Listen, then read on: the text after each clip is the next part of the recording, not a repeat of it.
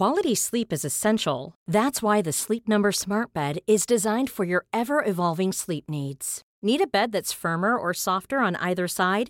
Helps you sleep at a comfortable temperature? Sleep Number Smart Beds let you individualize your comfort so you sleep better together. JD Power ranks Sleep Number number 1 in customer satisfaction with mattresses purchased in-store. And now save 40% on the Sleep Number limited edition Smart Bed for a limited time.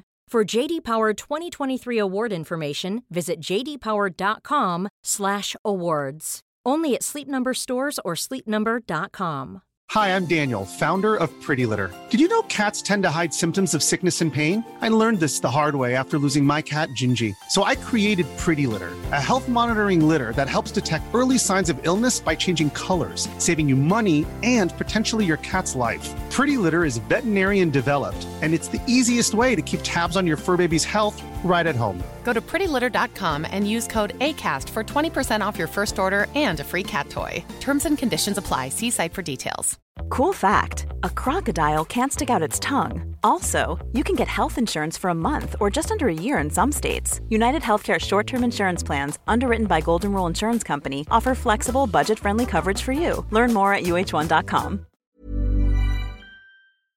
Los invitamos a hacerse Patreons y miembros del canal para 1. Acceso adelantado sin publicidad. 2. Contenido exclusivo. 3. Mercancía. 4. Contacto directo con nosotros. Y 5. Más atención por su dinero. Chequen la descripción para más información. Bienvenidos a una emisión más de este podcast que esperemos sea uno de sus favoritos. Negas, ¿cómo estás? Hola, muy bien, aquí despertando con mi A la nuevo vida, con tu- de el santo. Termo auspiciado por el Santo. El Santo se rifó. Muchas gracias, Santo. Un saludo. Ayer espero que te hayas recuperado. Pero bueno, chavos, eh, seguimos aquí en nuestra gira en formato de enlaces covalente de carbono. Ya el COVID nos permitió estar este, ahora sí, oliéndonos a, a humanos. Y pues tenemos un invitazo. Aso, aso, aso. Así triple A. Humberto, bienvenido. Muchas gracias por estar aquí. No, hombre, al contrario. Gracias por invitarme y hoy es ustedes no saben cuándo se va a escuchar este podcast, pero es, es, es un domingo en la mañana, lo cual no es común para la gente levantarse temprano y esas cosas. Bueno, en la mañana, bueno, son, es- ahorita es casi mediodía, pero pues para mí son las 10 de la mañana. Sí, un aparte de donde yo vengo, o sea, para, para llegar a donde estamos este, grabando el día de hoy, yo vivo, en- yo vivo literalmente en otro estado. Así. Entonces- así funcionan las grandes ciudades, ¿no? Todos los Sí. que nos están viendo en Chihuahua. ¿Cómo? ¿Cómo de otro estado? Sí. ¿Cómo es eso posible? Bueno, Pues- Chihuahua es el tamaño de dos países. ¿no? Sí. Sí. Sí, sí, ahí eso no funciona, ya sí mucho es de otra ciudad, pero, pero sí, ya es hablar muy difícil. Pero no, aquí en el centro la verdad es que la Mancha Urbana es muy grande, es una metrópoli, entonces realmente no sabes Sí. dónde termina, dónde, dónde empieza. Pero muchísimas gracias por estar aquí. Al contrario. Espero que valga la pena la vuelta después. No, de sí, ese- sí, comas seguro que sí. rico y Yo todo. siempre me la paso muy bien cuando, cuando me invitan a platicar. Ah, muy bien. No, y pues para ponernos un poco en contexto, pues Humberto es este un héroe nacional. Si ustedes pensaban que Juan Escutia era, era no. Este, este, este hombre de aquí nos representa más dignamente que muchos que nos deberían de estar representando dignamente, pero ponos un poquito en contexto, Humberto, a qué te dedicas y- y qué vienes haciendo en los últimos años, sobre todo con en el mundo de ahorita ya mainstream del cómic. Pues mira, mi nombre es Humberto Ramos, para la gente que no me conoce. Soy eh, mexicano, soy, soy chilango, yo soy de aquí de la Ciudad de México. Siempre he vivido aquí. Y este, bueno, me dedico a hacer, hacer historietas, a hacer cuentos. Ahora la gente los conoce como cómics, ¿no? Yo, yo crecí diciéndole cuentitos. Y pues tengo, pues ya este año, bueno, el próximo año, el 2022, se van a, se van a hacer ve- 30 años de carrera. Desde que yo empecé haciendo historieta en Editorial Beat, yo hacía novela policíaca al principio. Así fue como entré al... al- ¿Cómo al- se llamaba ese? Se llamaba La Bestia Roja. Este, que era una, era un, era un cuento, bueno, de, de- de policías, pero muy con este rollo de la historieta en México, que, que era el, eh, metía la onda tipo eh, eh, historias para adultos Como más picantonas. Ajá. Picantonas y las chavas como, como muy Ajá. voluptuosas. O sea, o sea, tú eres de los responsables que la Mary Jane este, mexicana fuera, fuera como la tesorito, ¿o ¿cómo? No, no. No, pero eh, digo, porque era, era esa época. era Ajá. esa época. Estamos hablando de los del principio de los noventas. O sea, Mm. ustedes ni habían nacido, creo. estaban No, muy sí. chiquititos. Bueno, yo, yo soy de finales del 87. Ineas es un poquito 84. más. 84. O sea, Veterano. Que, que te- tendrían seis años cuando yo empecé a, Mm. a- a trabajar ya en, en- en esta, en esta onda. Entonces, digo, era una, una etapa diferente, tiempos diferentes. Y, y- y así se hacían las, las- las historietas en México porque, porque en realidad la producción nacional atacaba más a un mercado más adulto. los, los cómics, pues, para ponerlos ya eh, eh, etiquetarlos de una manera que la gente lo entienda mejor, o sea, siendo la historieta la producción mexicana, los cómics, los superhéroes, pues eran, eran el, el- el producto para los chavos. Y estas cosas que yo hacía, este, sin, sin estar claramente dirigidos al público adulto, sí tenían más, a- más esta intención. Ujú. Sí, eh, eh, ahí ahorita cada vez que dicen hace 30 años se te revienta el cristal porque como que para nosotros hace 30 años son los 70, ¿no? Y ya son los Es que 90. sí. O sea, es, Es que sí. O sea, ima- imagínate que yo la próxima semana cumplo 51 años. Entonces, ya cuando, cuando llegas a estas edades, ya de, ya de viejito, es- ha- haces estas recapitulaciones extrañas de tu vida. Y por ejemplo, yo ya tengo más tiempo dedicando, más tiempo de mi vida, Ajá. dedicándome a los, a, la- a los cuentos, a, a dibujar, que el tiempo que viví sin hacerlo. Ajá. O sea, ya, ya es una cosa así de wow, ¿no? Bueno, o, o- o para mí es esta, estas este, epifanías de, de no puede ser que yo tengo más tiempo viviendo de esto que el tiempo que, que yo desee querer hacerlo. Entonces, bueno, este, rápidamente, bueno, en estos 30 años, pues pasé de, de- de dibujar las historietas en México policíacas eh, a, a intentar buscar eh, un espacio en, en los, en los cómics, en los cómics gringos. Y, y llegué a trabajar ahí. A, a- Ahí, ¿por qué? O sea, porque quisiste hacer el cambio. O sea, pues, bueno, para mí es obvio, porque me gustan más los cómics que Ajá. el libro vaquero. Pero en tu caso, ¿por qué? Yo nunca quise dibujar novela policíaca. Nunca. O sea, nunca tuve la intención de trabajar, eh, de que, lo de que que mi chamba fuera en México. Pero era la manera que yo entendía que, de- que- que para llegar al, al- al- a mi meta final, que era Ajá. dibujar superhéroes, tenía que entrar a la industria. Y la única manera en aquel tiempo, ahora es muy diferente, este, que había de, de- o que yo entendía que podía entrar a la industria de lo- de- del dibujo y tal, Sí. pues era a través de, de trabajar en una editorial, que en este caso Editorial Vid, porque pues ahí seguramente conocería gente que se dedicara a esto y podría entender, porque yo ni siquiera sabía que, que existían convenciones como la de San Diego, que fue donde, donde yo presenté mi trabajo y la primera vez que, que- que fui contratado. Ay, perdón. Sí. ¿Cuántos años tenías cuando esa convención? Es que ahorita me comentaba Ernesto que convenciste a tus papás de que te llevaran. Sí, sí está bien la historia, ¿cómo es? Yo tenía 21 años cuando fui a la Comic Con de San Diego, en el 92. Y este. Y, y más bien convencí a mi papá de que me, de que me, de que me diera recursos para ir, ¿no? Mi papá, mi papá no me, no, no- no- no me, no me acompañó porque pues ellos no tenían visa. En mi casa nadie tenía visa, nunca se había tramitado, ese- nunca se había hecho ese trámite porque no existía la posibilidad de viajar y a otro país. Entonces tú tramitaste la visa para ir a esa convención o, o sea, totalmente derivado de eso. Pues sí, o sea, le- digo, la tramité mi visa de turista Ajá, como todo el mundo, o como casi todo el mundo, y este, pero con la intención de, de- de asistir a, a este evento. Yo nunca había ido a Estados Unidos, la verdad. Yo, yo- mi primer viaje a Estados Unidos pues fue a esa edad, a los 21 años.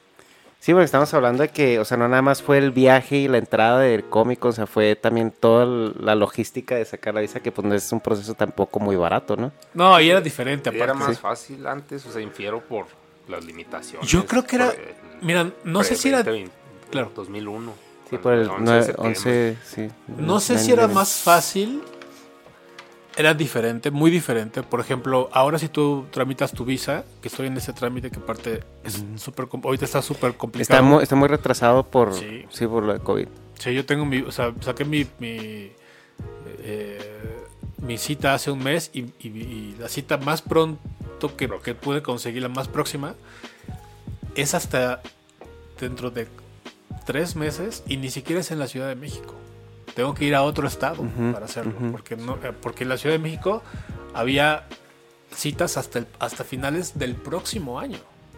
O sea, es un, está, está complicada la onda ahorita en ese sentido. Pero ya en, la, en el rollo de, de cómo procesar y, eh, el, eh, el documento, lo que pasaba en los noventas era que tú te... Está, aquí cerquita está la embajada de... Donde, ahorita donde estamos está cerquita la embajada de Estados Unidos. Y tenías que llegar a las 4 de la mañana a hacer fila. Y ya. Y había una cantidad de fichas que entregaban cada día. Mm. Y esa cantidad de Como fichas, los, que alcanzaban entraban, ¿no? Entonces la- no, era, y- no era que con cita ni nada, No, tú no, ibas no. con tu aplicación y todo y Ajá. entrabas directo, ¿no? Ajá. Y este. Y eh, la, la embajada empezaba a atender a las 9 de la mañana. Mm. O sea, tú ya tenías. Un, y, hay- y había gente muy chistoso que, que- que te vendía los lugares. Mm. Entonces tú llegabas, no sé, a las 6 de la mañana y ya había fila como de 300 personas, porque sí había Ajá. mucha demanda en ese rollo. Entonces había gente que, que mientras ibas caminando se te, te empezaba a decir, ¿quieres lugar? ¿Quieres lugar? Te, te lo vendo y así, ¿Quieres bueno, pues a ver como que no, pues en tanto. Te, te vendo el lugar. Entonces ya quedabas más adelante, ¿no? Pero yo, pero yo como soy súper, súper, súper teto, no, no, me, no me gusta, este, ¿No te aventaste? no, no me gusta hacer esas cosas de, de corrupción. Y, Y- soy súper teto para Y, y- y ahí que tocaste ese tema, pues de tu personalidad, que dices que soy muy teto, ¿no? Nosotros lo, lo, lo ponemos como que como nerd o como así, Ñoño. como ñoño, ¿no? Ajá. Eh, eh, entiendo que el, el cómic por muchísimos años fue muy estigmatizado, o sea, era para niños, ¿no? Era como que si tenías seis años podías leer cómics, pero ya pasando así secundaria y todo eso, olvídate, o sea, y los que éramos fans de los cómics en, todavía en los noventas, los teníamos, era como un gusto culposo, ¿no? O sea, era algo que tenías que esconder. Yo recuerdo que en, la prepa, eh, sí era como que nadie tiene que saber que me gusta esto, ¿no? O sea, que era un estigma muy grande. Y pues vino Marvel a revolucionar todo esto y ahorita es por eso que no sé si tú notaste ese cambio de, de dibujas cuentitos a no mames, o sea, eres este dibujas Spider-Man en, en Marvel. ¿Sabes qué? Yo nunca tuve la, la situación de tener que esconder mi gusto. O sea, yo en la escuela, eh, pues era un niño, digamos que, que bastante popular, ¿no? Eh, me gustaban mucho los deportes, era como muy aplicado con los, en, en- en la- en las, en las materias. Entonces, tenía como esa ese equilibrio correcto, ¿no? Para, para no ser este buleado. Donde, No. donde lo que hacías era como algo más, ¿no? Y era cool. Sí, exactamente. O sea, y, y aparte yo era como muy retraído, entonces no, Mm. no. Explícito de Sí. ah, me gustan los cómics, No, y- miren, y- amigos.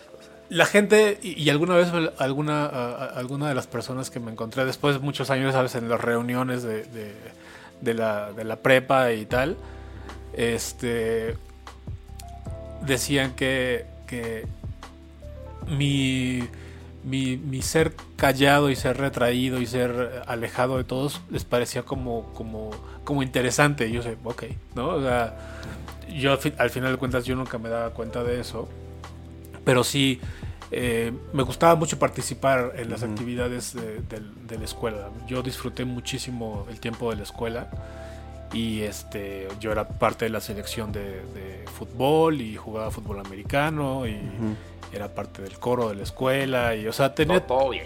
y- todo bien. era el, era el abanderado bien. era el abanderado de mi escuela Eh, Le llamamos panista ya.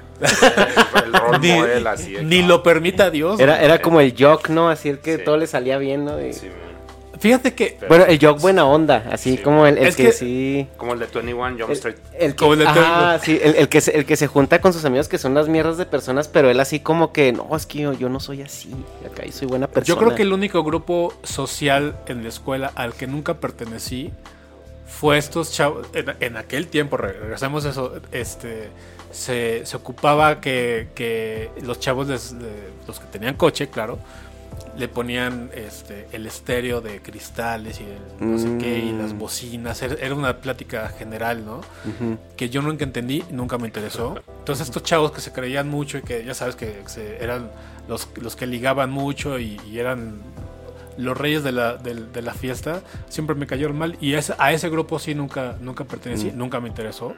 Pero todos los demás, tanto, tanto el, el deportivo como, como de alguna suerte como el, el intelectual, el cultural y este rollo, pues sí, sí, como que embonaba, pues, ¿no? Me hacía embonar al final de cuentas. Sí, Eh, pues, este, no sé, eh, es que también yo creo, porque tú es, o sea, has, has vivido y has crecido aquí en, est- en esta parte, ¿no? De México, ¿no? Y también creo que siempre la ciudad ha estado como más adelantada en esos, en esos aspectos, ¿no? O sea, porque nosotros en Sí, provincia sí, sí experimentábamos un lag bastante importante de lo que no era como el canon social, sí eras eh, maltratado, o sea, sí eras juzgado muy duramente. Pero pues sí me he dado cuenta con la gente que hemos platicado que son personas diversas en, en ciertos aspectos. Que, oye, ¿cómo la sufrías de adolescente? No, pues es que la sí, neta, Jamás, sí. o sea, yo soy de aquí del DF y aquí pues como que nunca hubo ese, e- ese tema, ¿no? O sea, de... Mira, no, no, no digo que no lo hubiera. Porque sí, sí me tocó ver a, a- a- a muchos de mis compañeros pues, ser buleados. No, no, no el buleo como ahora, o sea, buleo de, de- este... Como más físico, más... sí, muy- sí, ajá. era más físico, más, más confrontativo, ¿no? Es Eh, el tipo de bullying que se acaba en cuanto alguien suelta el primer madrazo, ¿no? Sí, sí, sí, sí. Y, y- y bueno, este. Y, y muchos de ellos ahora. eh, o, o casi toda la gente que fue bulleada, o que recuerdo eh, que fue bulleada en aquel tiempo, y ahora tengo la posibilidad de estar en contacto con ellos, ¿no? A través de las redes sociales y tal. Son gente. Son gente. este, no, no, no, al contrario, son- son Sociópatas. son, son, son gente que este que, que, que, que lo- que logró muchas cosas, que son muy felices, que, lo- que son que están que están muy bien en su vida y eso me da mucho gusto, fíjate, Sí. porque porque sí de pronto cuando somos chavillos eh, somos somos muy mm, muy abusivos, muy y, Ujú. y- y no nos damos cuenta del, del mal que le podemos hacer a, a alguien. Algo, algo que platicamos en una ocasión acerca del bullying moderno es que, por ejemplo, tú antes ibas a la escuela y si, si tenías una situación como de que tenías tu bully personal, ¿no? Que te estaba chingui chingue, pues como quiera, o te agarrabas a madrazos con él un día y, y se terminaba, o, o encontrabas la manera de, de, de torearlo, ¿no? Pero una vez que se terminaba la escuela, tú llegabas a tu casa y tú tenías otra vida, ¿no? Tenías tus amigos de la colonia, tenías tu, tu dinámica muy aparte y era como, era como una, una parte de estrés, pero era temporal y ahorita los, los niños salen de la escuela, los adolescentes salen de la escuela y el bullying sigue porque está ya en redes, o sea, ya es como que el post en Pero mira, aquí yo, o yo allá. no voy a no voy a pretender erigirme como una autoridad en ese, en ese tema, porque no lo soy. Simplemente soy papá de dos, de dos niños. Y este. Y, y lo que yo. Y bueno, lo que mi esposa y yo decidimos hacer en ese sentido fue pues que no tuvieran redes. O sea, mis hijos no tienen. No tuvieron redes por muchos años. O sea, ahora ya, ahora ya están más grandes, pues. Ahora, este, ahora ya creo que son capaces de, de- de manejar las redes de una manera, pues, más consciente de que lo que se dice ahí no Sí. pasa en la realidad, ¿no? Eh, y ahora, por ejemplo, y, y ya que tienen esta posibilidad de que, de- bueno, ya tienes esta edad, creo que ya, ya vale la pena o, o- o, este o, o- o es, o es, o es posible que tú tengas una, una red bajo tu cargo, pues ya no les interesa tanto. ¿No? Porque, porque justamente al no existir esa parte en tu vida más, más joven, creo yo, digo, esa es mi nuestra experiencia, Sí. encuentras cómo sustituir em, esa suerte de, de- de- de tribu social, que no lo es al final de cuentas porque es, porque es totalmente eh, eh, virtual, ¿no? ¿no? no hay contacto con, con- las personas como ahorita que estamos que está súper chido. ¿no? y, y acabas encontrando, creo yo, la, la- lo que al final de cuentas buscamos con nuestros hijos, que tengan amigos de verdad, ¿no? Entonces lo que dicen en las redes o lo que no dicen en las redes, pues, pues sí, sí lo conocen porque los amigos platican de lo que ellos tienen en, en sus Ajá. propias redes sociales, pero, pero creo que no les, que no les afecta. Y digo creo porque, bueno, esa es nuestra percepción.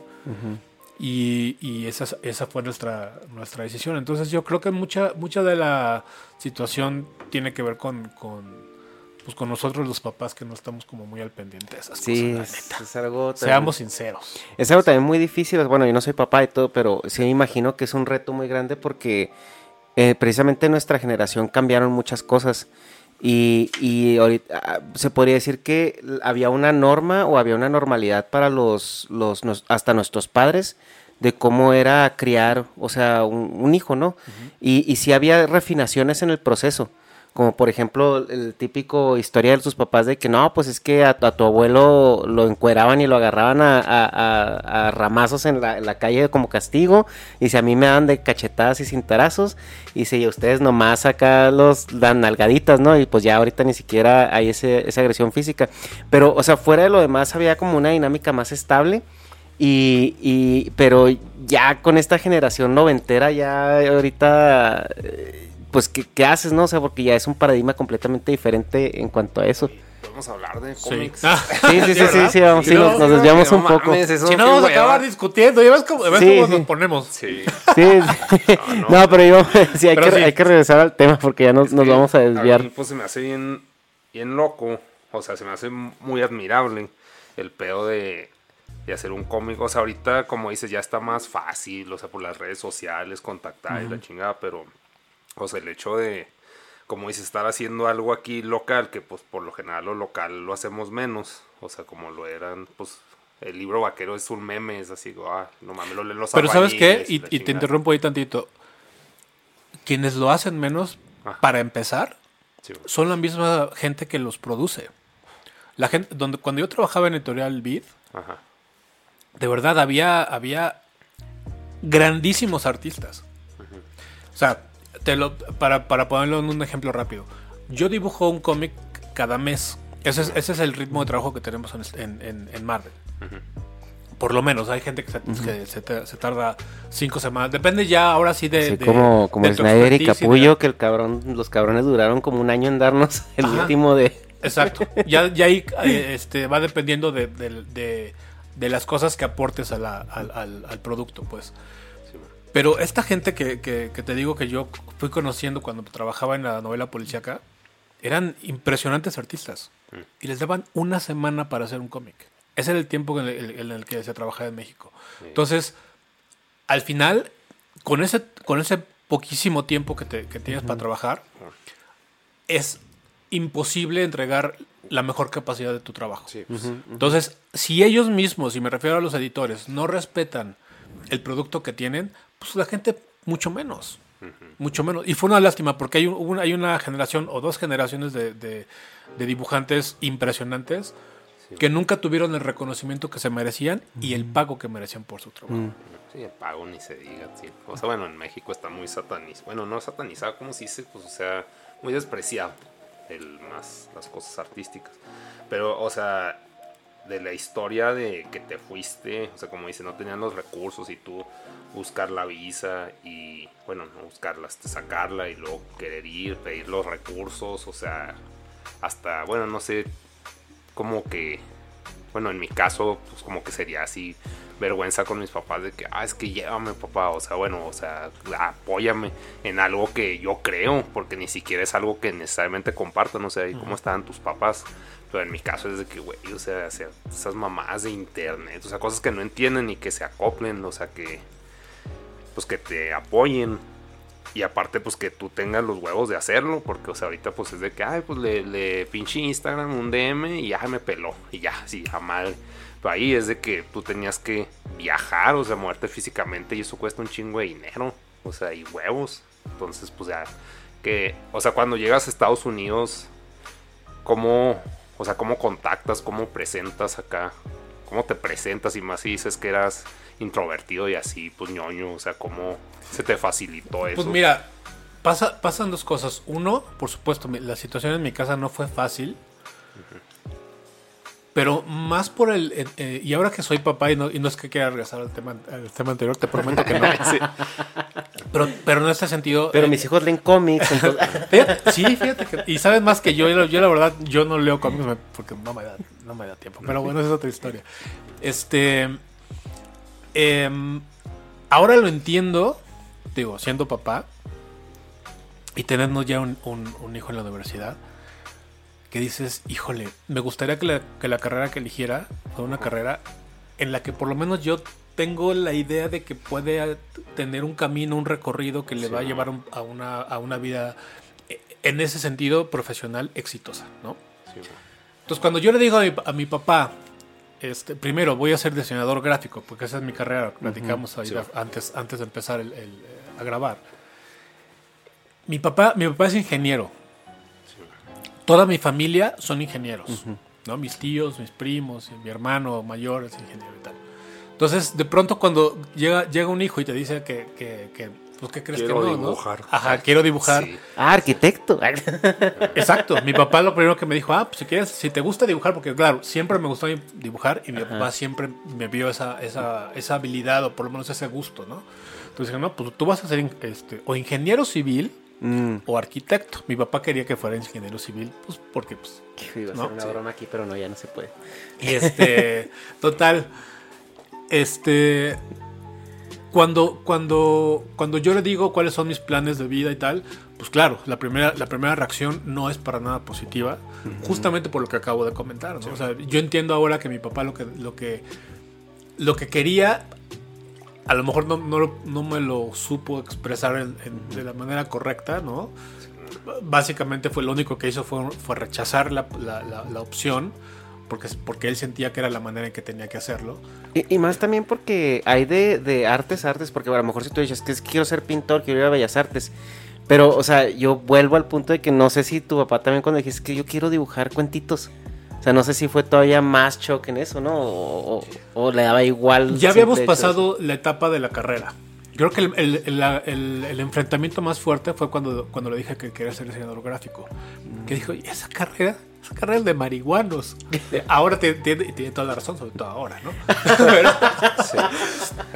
pero en, aquel, en aquel tiempo, pues, o sea, se generó una, este, un, un problema muy grave entre él y yo por mucho tiempo. Entonces, yo, yo empecé la carrera en el, en, en el 88.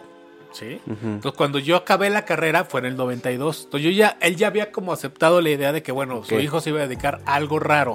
Mi papá no, no entendía como muy, muy Ajá. bien qué era esa cosa de la carrera, pero sabía que era algo diferente a lo que él hacía. Entonces, cuando yo le digo quiero ser diseñador, este, quiero hacer historietas, quiero ir, quiero ir a este evento que me dijeron que es en San Diego, que no sé qué, y, y- y los cómics y tal.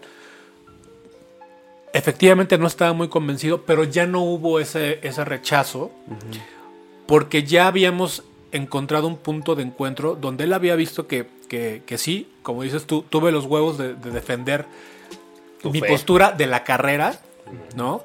Y aparte entre- en- entregarme a la carrera y, mo- y mostrarle que había una posibilidad en esa vida también. Entonces dije, bueno, pues le voy, le voy- lo voy a apoyar en la medida de lo que pueda, pues para ver si, si este... Y también si igual ya estás funciona. trabajando tú dibujando estas historias eh, policíacas, ¿no?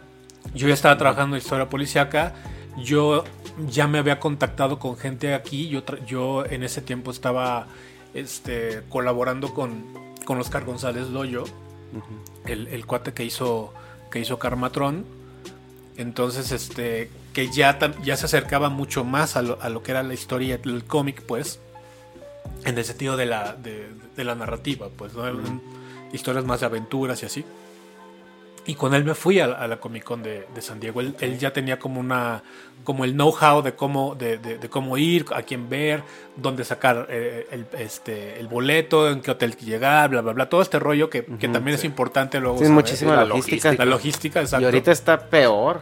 O sea, tú ahorita ya te toca fácil porque a ti te invitan, pero uno, uno que se la tiene que pelar para comprar los boletos son como 85 filtros antes de Sí. llegar al. Fíjate que al yo, yo nunca he pagado un boleto en la Comic Con de San Diego. Llevo 30 años. Esta es, digo, ahora con la pandemia no se pudo, pero Ajá. Ya nu- nunca dejé de, de ir a la Comic Con y nunca he pagado el boleto. Porque, claro, si, si eres si eres artista, te registras como, como artista o como parte de la industria, Sí. ya sea editor, o sea dibujante, o artista, pues, o prensa incluso. Este, Sí, no como pagas- tipo el de no la música, el. NAM. Ajá. Entonces, ya, ya con eso, pues ya me, ya mi papá me dio el- el- un- poquito de dinero, este, para, para irme a la, a la Comic Con. Entonces no, no hubo, en realidad no hubo vergüenza de parte mía porque, Sí, porque Ya habían pasado por. ya habíamos pasado por todo ese, conflicto. ese- ese- Que era aceptación de Sí. que, ah, pues a ver, que le haga la lucha. Sí, sí, sí. Qué pedo, sí, ¿no? Es que está. Está loco. Ya, Porque- el problema fue después, porque yo llegué, perdón, en mi, en mi primer evento, este, en mi primera incursión en la Comic Con, llevé mi portafolio, me, me preguntabas que cómo era el rollo de, bueno, llevas tu portafolio y, hay- y hay mesas donde, donde te dicen, aquí está la mesa de Marvel, aquí está la mesa de DC Comics, la mesa de, digo, iba a decir Image, pero no existía, ni Dark Horse, esas no existían, más Marvel y DC y un chorro de otras, ¿no? que ya Malibu Comics y Sí. Comico y esas cosas que ya no pues que existen. está en ese entonces Mirage, ¿no? La de. La de Ismat después. y. Sí, pero se llamaban de, ya- de otra, este, de otra forma. O sea, Pero bueno. sí, Entonces, ya no- las ya importantes era DC, la- Marvel. Sí, la claro, y todo el mundo quería hacer fila ahí. Y no es, no es como ahora que, que- que hay una preselección. O sea, ahora cuando tú vas a la Comic Con a, a buscar chamba, es- hay una preselección. Entonces tú dejas tus copias, Ajá. ¿no? De, eh, en, en- en una Actualmente mesa. o en ese entonces. Actualmente. Ah. Y, este, y hay alguien que checa esas copias. Ujú. ¿No? Y, la- y hay gente que dice, no, este sí, este no. Solamente los que ellos creen que valen la pena ya tener una entrevista tú a tú, entonces pasan a la siguiente etapa. Los que no, que son un chorro, bye. En aquel tiempo se revisaba a todo el mundo, seas bueno o seas malo. Ajá. Lo malo es que los que íbamos a la revisión teníamos que hacer la fila de 8 horas. ¿Sí? O sea, es el que llegó primero en la mañana le toca primero, punto. Ajá. Pero y si quieres revisar, te van a revisar. Evidentemente no el mismo editor, porque se iban rolando, Ujú. pero te podía tocar a las 5 de la tarde. Ajá. Y tenías que estarte ahí todo el día. Esa, esa era, o sea, son dinámicas diferentes. Creo que ahora Sí. es mucho, mucho mejor porque, Ajá. porque puedes dedicarle más tiempo a la persona que, que- que está solicitando la entrevista. Y es evidente que en esa preselección ellos también de alguna manera hacen una, hacen una revisión de portafolios. Están diciendo de, de una, su- de una suerte o de otra es, ¿estás listo para ser revisado? ¿Estás listo para un perfil profesional o no?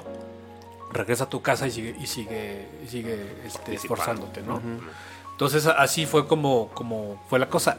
En la segunda, eh, eh, en el primer evento que fui, me dijeron, ah, pues sí, está muy chido tu trabajo, está muy bonito, este, felicidades muchachito, regresa a tu casa y sigue trabajando. Eso fue básicamente lo que me dijeron.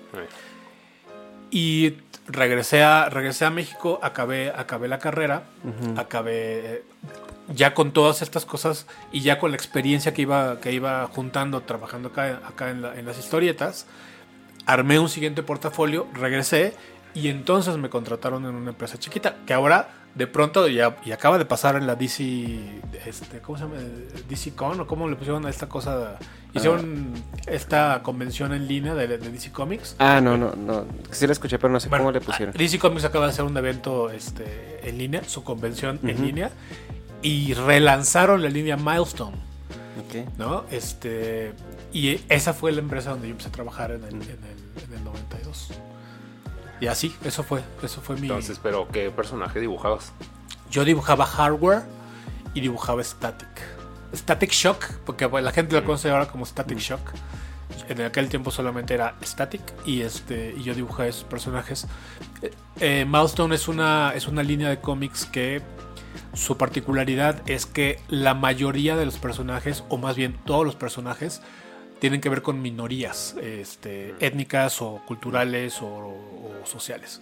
Entonces era padre porque pues, todos los superhéroes eran, eran a- a- afroamericanos este, y, y había estas, estas, había representados eh, todos estos sectores que, que- que en aquel momento no pertenecían al mainstream eh, eh, por alguna u otra razón en, en- en los cómics. Ahora ya lo son, lo cual está bien padre. Entonces el, hecho- el regreso de ma- me hace muy, me hace muy feliz.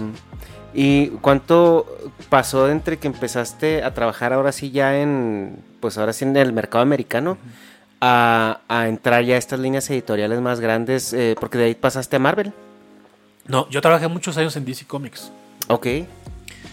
Eh, no pasó mucho tiempo porque cuando la manera en que yo entré a, a- a Milestone a- y ya co- como tal a la industria gringa, fue porque ahí sí fue un golpe de suerte, literal, eh, encontrarme con, un- con una buena persona que vio mi portafolio. Eso no es muy común, eso es una cosa fortuita, ¿no? Y no, no me, no me refiero a que no sea común encontrarte con buenas personas en, en la industria. Me refiero a que esas personas, que, te- que, que aparte de que sean buenas personas, tengan como esta vocación de ayudar, ¿no? Y en este caso yo me encontré con, con, eh, el dibujante John Bogdanov y Walter Simonson, que son, que son dos leyendas en la industria. Y este. Y, y la cosa era como más. Como, como más cercana, como más cálida en aquel tiempo, porque no había tanta in- injerencia de los, de los estudios. O sea, el, el evento, la gente que conozca la Comic Con el día de hoy sabe que es una locura, es un monstruo de evento que ya poco tiene que ver con los cómics. En realidad, Sí. los cómics son como un, como un vehículo para otras Ajá. cosas, ¿no? Sí, ahorita ya es como una convención ¿no? de, de- de todo lo que De va a haber de, de marcas, como de. pop culture. Ajá, exactamente. Sí, exactamente. o sea, porque ya ahí es donde donde presentan las películas que vienen, donde se hacen los, los teasers, los donde develan como los secretos, es, es el lugar donde van a hacer como, como mencionas, el marketing Sí, de, sí, de to- toda la y de todo, de música, de cine, de de, de, de todo. A mí me- de repente me sorprende. ver- Videojuegos, juguetes, Ajá. incluso líneas de. de- o sea, Ah, sí, sí, sí. Yo te quiero preguntar, de, alguna ilustración tuya han hecho una figura? Yo hice, este, en, ya tiempo después, yo empecé a hacer cómics personales, digamos, de, de- el, el Career On, ¿no? Y ah, hice, una, hice una serie que se llamaba Crimson, que es de vampiros, Simón. Y sacamos juguetes de eso. De aquel tiempo era así, la- Pero- juguetes de todo y tal. Pero ¿cómo lo, lo busco? Eh, supongo así, Crimson. eh, Action figure. Action Figures, sí. sí.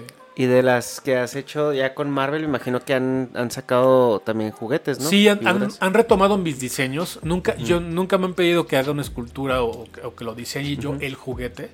Pero a partir de mis diseños sí se han hecho. Sí, lo- Por ejemplo, yo diseñé este el Por ah, ejemplo, este. ajá, exacto. Ok. Es, Como- es uno de mis es personajes. Como, bueno, lo relaciono como. Ahí lo, ahí lo- ahí lo ponemos en, Es, en es un, es, un, este, es un indio, eh, eh, bueno, es que ya, no se dice así, perdón. Este, eh, un Un nativo, nativo. americano, eh, eh, Vampiro. Pero, pero tiene ascendencia mexicana y es un vampiro. ¿no? Mm, Y el indio Joe, y, se- y se le- y le llamamos al indio Joe, este, no por una manera despectiva ni mucho menos, sino porque le, le queríamos dar la, la, la referencia a partir de la historia de Mark Wayne, ¿no? Eh, de Mark Twain, perdón, este, de, de Tom Sawyer, donde existe el indio Joe. Pero, o sea, o sea, así. Sí. no, no, no tenía nunca, al contrario, era un personaje de los más importantes de nuestra historia, o sea, nada que ver, ¿no? Pero bueno, ya ahora entiendo y, y vuelvo, a lo- y bueno, creo que vale la pena mencionarlo. Ese personaje lo hicimos en 1997 y era otra, otra cultura y otro contexto. Y aquí, por ejemplo, o sea, te daban regalías por cada mono que se vendía, ¿o no? Sí. Tampoco se vendían muchos, tampoco, no era, no era el mercado como ahora, ¿no? Pero, Eh. pero sí, pero nos dimos el gusto de sacar nuestra línea de, de juguetes de Y los alguna personajes. otra, o sea, que hayan usado tu ilustración, pero o sea, de un personaje se puede decir más conocido. Sí, ahí sí, por ejemplo, es lo justo lo- a eso iba. El eh, Marvel, al final, ellos tienen su, su- una, una línea como importante de, de- de producción de, ya de juguetes y tal. Y, ahí- y no es que tomen mis diseños, o sea, perdón, no es que yo esculpa la- la- la- las figuras, pero sí toman mis diseños. El, Sí, el, el, este, el Spider Stealth, ¿no? Por ejemplo, el- este traje de, del hombre araña que es todo negro con la araña verde fosfore- eh, fosforescente. Ok.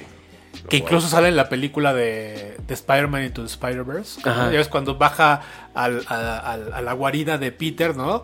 Y están todos los trajes de Spider-Man, así como, Ah, como sí, dispuestos. Hay un traje que tiene que es, Verde. que es negro con ojos verdes y la araña verde. Eh, Ajá. Ese, lo, ese lo, lo dibujé yo para, para Oye. el cómic y de ahí lo retomaron para la película. Incluso hay figuras de eso. Y, y antes, bueno, pa- para, ponerte un poco Pero, en pero, contexto, o sea, te cae, te cayó regalías no, de claro eso. que no.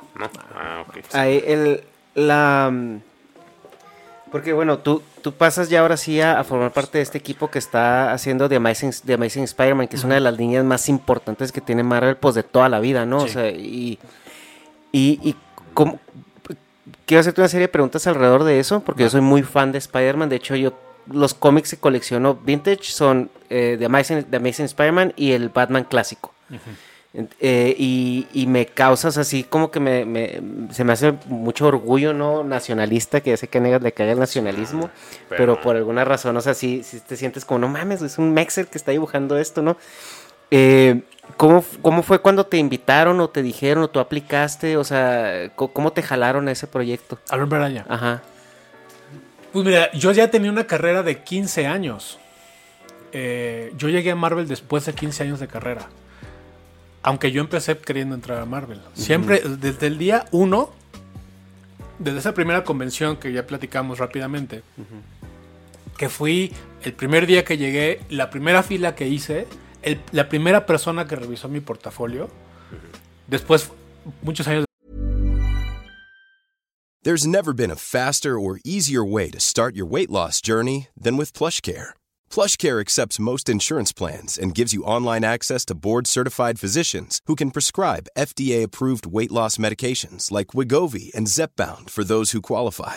Take charge of your health and speak with a board-certified physician about a weight loss plan that's right for you. Get started today at plushcare.com slash weight loss. That's plushcare.com slash weight loss. plushcare.com slash weight loss. Quality sleep is essential. That's why the Sleep Number Smart Bed is designed for your ever evolving sleep needs. Need a bed that's firmer or softer on either side? Helps you sleep at a comfortable temperature? Sleep Number Smart Beds let you individualize your comfort so you sleep better together. JD Power ranks Sleep Number number 1 in customer satisfaction with mattresses purchased in-store. And now save 40% on the Sleep Number limited edition Smart Bed for a limited time.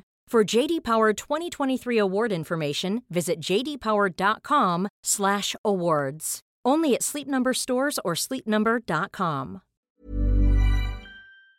después fue mi editor y, y lo- y- y le platiqué. Él, él obviamente ni se acordaba, pues, ¿no? no pues un desfile Tom, imagínate Tom Brevoort fue, fue la primera persona que revisó mi portafolio y después con, con él trabajé en el, en el cómic de Champions. Y este. Y era, era tan clara mi idea de, de- de llegar a trabajar a Marvel y evidentemente dentro de Marvel en el Hombre Araña. Pero ese camino me, tardé, me, me llevó 15 años. Yo trabajé en Milestone un par de años. Al segundo año rápidamente, eh, eh, así lo cuento la historia rápidamente, es eh, gracias a la amistad que se forjó con John Bogdanov y Walter Simonson, ¿no? Eh, ellos, y me refiero a a John y a su esposa, me, me invitan a trabajar en, en- en DC porque DC les permite hacer a ellos una, una historia basada en la guerra civil, en la guerra civil gringa, y este y, y tomar o retomar el personaje eh, de John Henry Iron, eh, el, personaje histórico, y, y ponerlo en el contexto de, de los superhéroes, ¿no? Y entonces el personaje que John había creado, que es Steel, ¿no?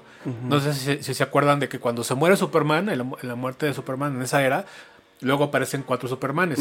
El Superboy y el otro, el Eradicator y el no sé qué. Y ahí y está este afroamericano con la, la armadura que es Steel, ¿no? De acero, simplemente Sí, acero. bueno. Ese personaje lo creó John Bogdanov.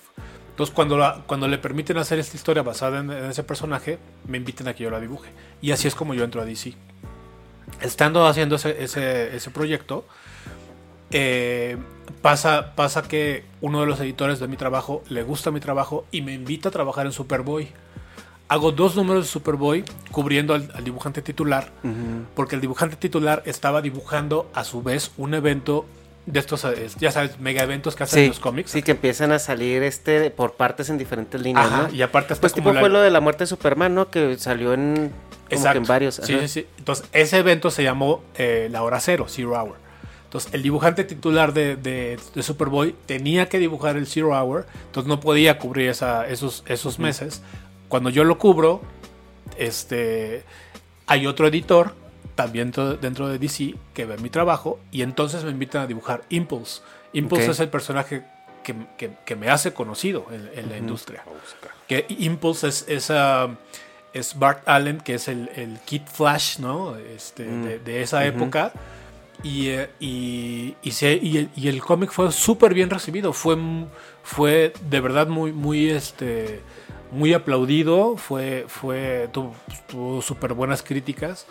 Porque era un, era un personaje que se alejaba de la, del rollo de los superhéroes y, y se, y se enfocaba mucho más en la historia del, del- del niño que era, que, que era el personaje. ¿no? Entonces, este, así es como me hago conocido en la industria a partir de Impulse.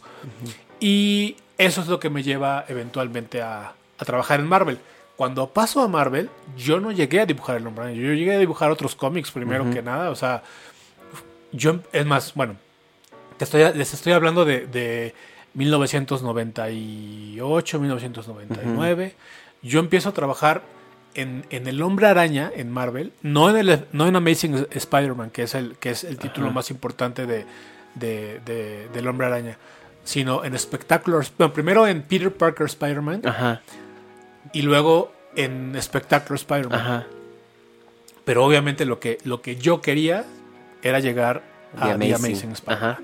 Cuando llegué a... de- perdón por... por Que es la, por línea canónica, ¿no? De, de Amazing Spider-Man. La que venía arrastrando Sí, to- los... toda- todas lo son, pero claro. O sea, todo, todo la, la- la fuente de la, que, de la que se nutren todos los otros títulos de Spider-Man es The Amazing, Amazing. Spider-Man, ¿no? Que es esa legendaria donde viene eh, eh, Mike Ditko, este, Romita, eh, el mismo Stan Lee, ¿no? En su momento. Esa es, y claro, es el título más importante. Y en, Ah, en mi muy es- particular no, no es- punto de vista... Ditko, no, es- eh, Steve Steve, Ditko. Steve Ditko, sí. Y mi muy particular punto de vista, para mí es el cómic más importante de la industria mundial. Punto.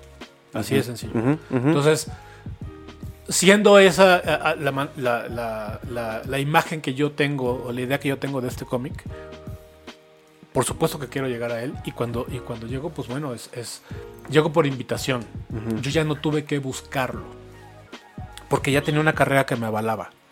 Entonces, eh, y, y- y lo, lo digo porque, porque creo que también es importante mencionarlo. Yo trabajé muchísimos años para, para, para llegar al hombre araña. Me esforcé mucho y disfruté mucho el camino. Y hubiera tocado la puerta toda mi vida para llegar al hombre araña. Por supuesto, eso ni duda cabe. Pero el hecho de que yo no tuviera que tocar la puerta, sino que la misma empresa me, dija- me dijera, ¿sabes qué? Queremos que hagas el hombre araña. Es para mí un- una... un- Es más logro que haber un- hecho sí, el... el- es- una cosa, es una cuestión que me enorgullece muchísimo. Sí, o sea, es, es- una oda al ego bastante saludable y, y que, y que a veces también hay que disfrutarlas, ¿no? Pues mira, no sé si. Yo no diría ego, pero sí, pero sí es como, como la recompensa del deber cumplido, más bien. No, y, y- y- y, pues no está mal, o sea, muchas veces nosotros asociamos el ego eh, con la, la versión tóxica de él, pero eh, eh, son cositas que dices tú, o sea, güey, qué pedo, o sea, si, si la armo, o sea, es una validación personal y es, es un logro, es un, No, es un una trofeo, ¿no? validación También. externa, güey. Ajá, o sea, o sea, porque es de que Kyle, o sea, Ajá. te queremos a ti. Sí. Así como el Sí, sí, pinche y, eres, y, er- y eres ah, una persona bastante eh, eh, accesible y bastante humilde en, en- en tu forma de ser. O sea, que pues no está mal también decir, güey, sí, me sentí... No, claro, Ajá. es que claro que se, se siente, eh, justamente es lo que quería decir, o sea, se siente bien padre que te digan eso. Esa siente, es, es una sensación bien bonita porque es como, como, como culminar una parte de la historia de, de tu, de tu vida, ¿sabes? Y entonces, ahora que estoy ahí en, en Marvel, ahora que, que tengo la fortuna de, de estar en una, en una posición, eh, pues por qué no decirlo, privilegiada dentro de la empresa, en el sentido de que, de que, de que, de que la empresa me, me reconoce, reconoce mi trabajo, ¿no? Y me considera en decisiones. eh, pues claro que, claro que, que- que me hace sentir bien, la verdad. Y la siguiente pregunta que tenía, no sé si tú quieras preguntar algo respecto a eso. Este. No, no. Tú pregúntame. No, sí, pero es que yo iba a volar a los monos, güey. A las figuras. Porque Bueno, es que a mí me mama. a- antes de que vuelvas a las figuras, porque yo creo que esta pregunta a lo mejor da pie a eso. Sí, güey. Eh, cuando llegas a, es- a ese tipo de proyectos, ¿qué tanto es la libertad creativa que te dan? O sea, porque tú eres dibujante, entiendo que hay un, un- un escritor, un dibujante y un colorista, por lo general, ¿no? Así en términos sí. muy generales para la creación de un cómic. A ti te dicen, necesitamos un traje verde con una araña verde, de un traje negro con una araña verde en el centro, o, o- o tú lees el argumento y te, tú dibujas lo que se te va viniendo a la mente y tú le instruyes al colorista cómo hacerlo, cómo funciona. Eh, depende. Por ejemplo, em, hay, hay personajes o hay situaciones dentro de la historia que te, que te, donde te dicen, bueno, queremos que hagas un, eh, una versión nueva de, de Spider-Man, por ejemplo. Cuando pasó todo lo de... Lo de Eh, eh, eh, su- el, ajá. estilo, el estilo que tú tienes para dibujar eh, de Amazing Spider-Man es como muy notorio. O sea, tú abres un cómic, este, este es Humberto. Ese para bien y para mal. Ajá, para bien y para mal, sí, porque hay mucha gente que, que le gusta, hay gente que no le gusta. Sí, sí, sí. Que el- la crítica más eh, constante que he escuchado a la gente que no le gusta es como que se les hace muy, un poco caricaturesco tu estilo. Sí. Y, y, pues entiende, o sea, sí se ve que es un claro. poco marcado, o sea, es menos realista porque en los 60, 70 era como muy... Yo leo esos cómics y me imagino el libro vaquero, ¿no? Es un poco más ese estilo, pues, de, de dibujo. Y el tuyo es más acentuado, más, más caricaturizado. Pero, pues, como dices tú, para bien o para mal, ¿a, a- a ti te dan esa línea o, o tú dices, yo lo quiero dibujar así? O sea, No, yo creo que ya en ese punto la el lo proyecto claro o sea Sí. la gente que te busca te busca o sea yo ya tengo una carrera como les digo de 30 años entonces la gente que me invita a trabajar con ellos ya sabe cómo ok. así de como el, como el meme no De, ya saben Sí. cómo soy para que me invitan Ajá. entonces ellos ya saben cuál es mi estilo. Y me buscas me buscan Por justamente por el estilo. Claro. Yo ya no tengo que, que- que- que- que cambiar. Yo intento cambiar siempre, o sea, intento ir dando, eh, aprender Refinarte y, sí. porque la competencia es durísima, o sea, claro. hay, cada, cada mes hay un dibujante nuevo en la tienda de, de cómics que dices, wow. Y ese dibujante nuevo viene detrás de otros como 100 que claro, no pasan ese son filtro. chavillos y así, ¿no? Y entonces es- yo, yo tengo que mantenerme vigente. Yo siempre he tenido muy claro eso, entonces pues sí, este, de- aunque aunque tengo tengo mi estilo muy claro, muy marcado, siempre dentro de eso intento pues irle aportando cosas nuevas que, que- que me mantengan vigente para la gente nueva, pues, ¿no? y, y- y bueno, pues eso eso eso sucede con el con el hombre araña. Cuando me dicen va a aparecer y quería poner el, per- el- el, este el, el- el ejemplo de Superior Spider-Man. Cuando se muere Peter Parker en el 700 y entonces el Doc Ock tiene, eh, toma su identidad y ta, ta, este, se diseñó un- un- un- una primera, una primera eh, versión del traje de Superior Spider-Man. Yo lo vi, yo no era, el- yo, eh, la serie originalmente la, la- la dibujaba eh, Ryan Steckman. Ok. Ryan, Ryan es, un, es, un, es un muy buen cuate mío. Y cuando, me man- cuando, cuando yo dibujo el segundo arco argumental de esa, de esa serie de, de Superior Spider-Man, y veo el diseño, y veo que el, el- el diseño no está hecho por Ryan Steckman. Mm, Lo cual me pareció muy extraño, porque Ryan estaba dibujando la... O sea, Ryan era el líder de ese proyecto. Y este... El diseño era de, de otro dibujante. Y, um, y yo les dije el- el, eh, al, al equipo eh, que por qué teníamos un diseño que no habíamos generado nosotros. Nosotros me refiero a Ryan o, o- o yo. Y este y me dijeron, ¿quieres, quieres eh, este, presentar otra, otra cosa diferente? Les dije, sí, porque, porque me parece que es lo justo, ¿no? que, nos, que los que estamos involucrados al 100 en el proyecto, tanto ya sea Ryan o sea yo, o sea, si Ryan no, no, lo, no presenta un diseño, pues yo, a mí sí me gustaría presentar uno. Entonces, por eso hay dos versiones, este, del número 1 al número 14 de, de Superior Spider-Man es un traje. Y a partir del número 14, no sé si es 14 o 15, pero uno de los dos, yo presento el nuevo traje. ok. El de las. Que es el ya, que es el traje que ya se quedó este, definitivamente. Sí, porque pues aquí estoy viendo el 7. Si es ese. Ese, ese es el traje original, digamos, el que, el que- el Y yo que así, se dibujó pues, sí. antes que, que yo hiciera la propuesta. Entonces me dijeron, sí, ok, pero tienes que dibujarlo. O sea, hay que también buscar una manera de que entre en la historia, ¿no? Sí, es lo que te iba a preguntar, ¿cómo justificas argumentalmente el cambio? Pues ya esa fue cosa de Dan Slott. Ah, Dan, Dan Slott es un genio. Justamente ahorita venía tuiteando con él y este rollo, porque de verdad es un genio. Este cuate es impresionante de, de las cosas que, que- que escribe y cómo te das. Pero las por ejemplo, escribe. esa portada tú la hiciste. Sí. Porque ahí sí se ve bien diferente el estilo. O sea, o sea, no se ve tan, como dices, caricatura. O sea, con- como el anterior. O sea, las manos se le ven como las de Spawn, o sea, como una Estás, gárgola, estás todo mostrando así. la portada, nomás para que la gente, si la quiere... Yo creo que pues la vas a poner ahí en el Ah, ok. directo. Bueno, más toma, ve, ve tomando screenshots de lo que estés viendo, güey, para que me mande las fotos como referencia. O sea, Sí, pues, si no para decir es el número 22 o el número no sé qué, no sé qué número sea, Sí. del Superior Spider-Man, que es un, el hombre araña, el hombre araña contra el Hobgoblin. Sí. Ese traje del Hobgoblin yo lo rediseñé también. Ese traje que sale en esa portada no es el traje original del Hobgoblin como todos conocemos. Me dijeron, queremos que sea algo diferente, no queremos que use el este El glider. el glider, pero queremos que, que vuele. Entonces lo que, lo que hicimos fue, eh, o lo que, lo que hice fue ponerle unas alas, ¿no? Tomando como referencia este, el, el trabajo de, de, eh, del planeador que, que había hecho Leonardo da Vinci, ¿no?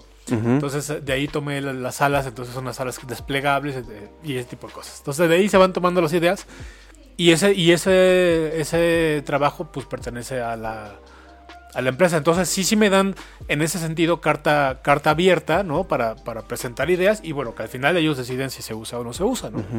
Afortunadamente les han gustado las cosas que, que he hecho. O sea, otros personajes que me ha tocado diseñar, por ejemplo, uno que próximamente será muy nombrado es Silk, Ajá. ¿no?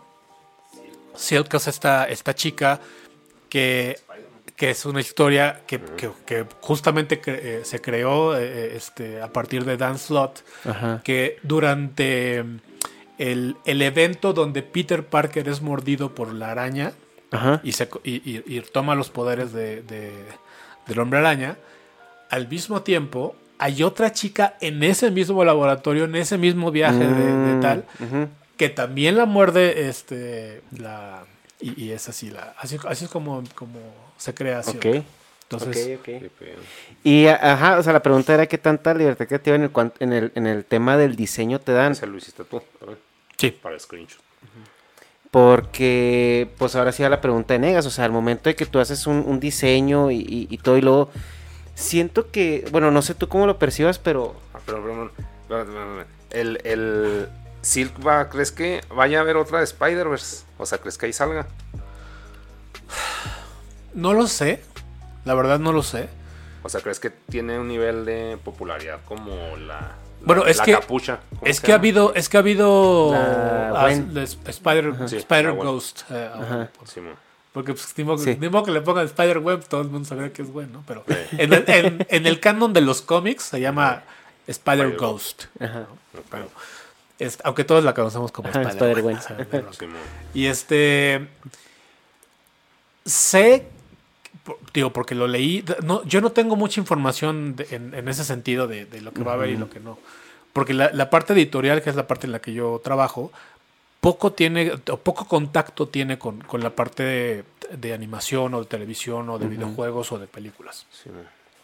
Pero en las notas este, que, O sea, que pero- se filtran y tal, sé que hay interés de generar una... una O sea, sí tiene un fanbase Sí. que está creciendo. Por decir- O Sí. sea, porque Spider-Man dices, ah, no mames, la waifu. Pero, o sea, como que está. No, Sí por ahí. tiene, tiene, tiene muchos seguidores. Es un personaje que, que la verdad que no la fue súper bien sí está recibido. Sí, sí, sí. sí. Cindy Moon se llama la, La, La- la muchacha. la muchacha. la, la, Sí, la, la, la muchacha. Sí, como, como que me acordé de una. Bueno, eh, no. Vas a preguntar. Ahorita Sí. nomás le voy a- le voy a poner cómo llega una mona en el Killer Instinct y como que la asocié. Pero, o sea, pues, va, pregunta otra cosa. Y la pregunta era, eh, ya una vez que haces tus diseños, no sé, ¿cuál es tu sentimiento una vez que, que lo ves ya materializado en una figura de acción? Porque imagino que Marvel, siendo el aparato que es, no, no nada más se mantiene de vender cómics y películas. También ya ahorita, sobre todo con el presupuesto de Disney, es una máquina de, de merch Claro. tremendísima. Y quiero pensar que muchos de tus eh, diseños o, eh, han sido materializados en figuras plásticas. Sí, muchos. Mira, si este fuera el programa de Shark Tank, me, me, me, me- me sacarían a patadas por lo que voy a decir en este momento. Ok. ¿O no? Lo único, lo único que me genera es, es eh, una sonrisa. Eh, yo no estoy buscando remuneración por eso. Eh, yo no me veo de esa manera, no me veo, no me veo peleando. Y entiendo la gente que lo hace, no, no, lo, no, lo, Por las regalías no, o cosas exacto, así. No lo, malinterpre- no lo malinterpretes. ni mucho Bueno, me imagino que también debe de haber contratos bastante Sí, o sea, te- robustos te paga- como para... Te pagan un extra cuando generas un personaje. O sea, hay, hay un contrato aparte en Marvel donde, por ejemplo, te dice, tú, tú creaste un personaje, por ejemplo, eh, Silk, ¿no? Y por un sueldo y una Te dice, si el personaje aparece en, en- en un, en, en un videojuego por eh, como, como personaje de, de soporte, eh, todos te dan 10 pesos. Pero si aparece como personaje principal de la serie, o sea, si el, si el, si el videojuego es de, de- de Silk, ¿no? Entonces te tocan 50 pesos. Ok. ¿no? Este, si aparece en una serie de televisión, ¿no? Entonces te tocan 200 pesos. ¿no? Ok. Este, pero si es una película donde es coprotagonista, entonces son 300 pesos. Pero si es la protagonista, entonces son 500 pesos. Ok. Y ya, o sea, esa es el- el- la remuneración. Hay una remuneración ya previamente este, establecida y tal. Pero yo entiendo, yo, yo, Humberto, ¿no? y, y- y- y por eso, por eso lo, lo digo así. Yo, yo, yo entiendo que yo estoy jugando con los juguetes de Marvel. Si yo quiero tener mis propias IPs, Ajá, ajá. este intellectual property, ¿no? Y crear mis, mi, hacer, hacer mi, mi, mi emporio a, a partir de mis ideas. Sí. Seguramente este eh, eh, me pondré a hacerlo y probablemente funcione o no, ¿no? No lo sé. Pero tengo ahí, por ejemplo, lo que decíamos de Crimson. Crimson es una historia mía. Después hice otro, otro título que se llamó Out There. Y luego hice otro título que se llamó eh, Revelations. Y luego hice otro título que se llamó Fairy Quest. O sea, yo, yo, yo he, he creado o co-creado con- junto, con, junto con amigos y compañeros estas cuatro historias. Son cómics míos que no se han convertido, mucha gente pues, sobre todo me habla de, de- de Crimson, que porque sobre todo eh, me, recuerdo cuando salió Twilight, cuando salió eh, True Blood, creo que se llamaba la serie, ¿no? Este, que por qué Crimson no, si Crimson era una un referente para estas historias, no sé qué. Le digo, bueno, pues porque nadie se me ha acercado a, a- a pedírmelo, lo cual me hace entender que a nadie le ha interesado, ¿no? El día que alguien llegue y me, y me diga, este, eh, pues seguramente algo, algo más sucederá. O el día que yo decida poner una pausa en mi, en- en mi carrera este, como dibujante de, de una compañía grande y dedicarle mis, mis, mis esfuerzos y, y- y- y mis recursos, porque también es eso, a buscar un agente, a buscar un, un, este, eh, un, no sé, un, un relaciones públicas, no, no tengo mucho más claro qué se tiene que hacer Sí. para que estas personas lleven mis proyectos, mis productos a los estudios, a los agentes, así, así para que se, para que entonces empiece yo a seriamente generar ese interés, ¿no? Oye, aquí una pregunta, este, si ganas chido, o sea, si ganas bien, así de que, uh, vivo muy bien, de cómo,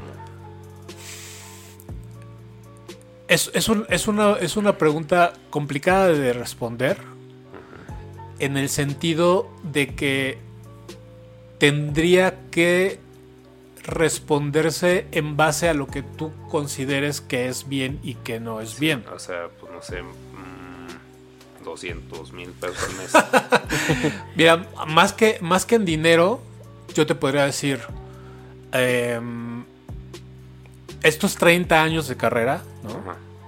Me han permitido pasar de, de, de- de tener un, un- un- un sueldo base, que es el que, o sea, cuando tú llegas a trabajar a Estados Unidos, el, el- el- el novato tiene, hay, hay un, hay- es- está en, en- en la parte baja de la, de- del tabulador, pues, ¿no? Sí. Que, que para una persona que, que- que vive y trabaja en México es bastante bueno. Yo ahora estoy en la parte alta del tabulador.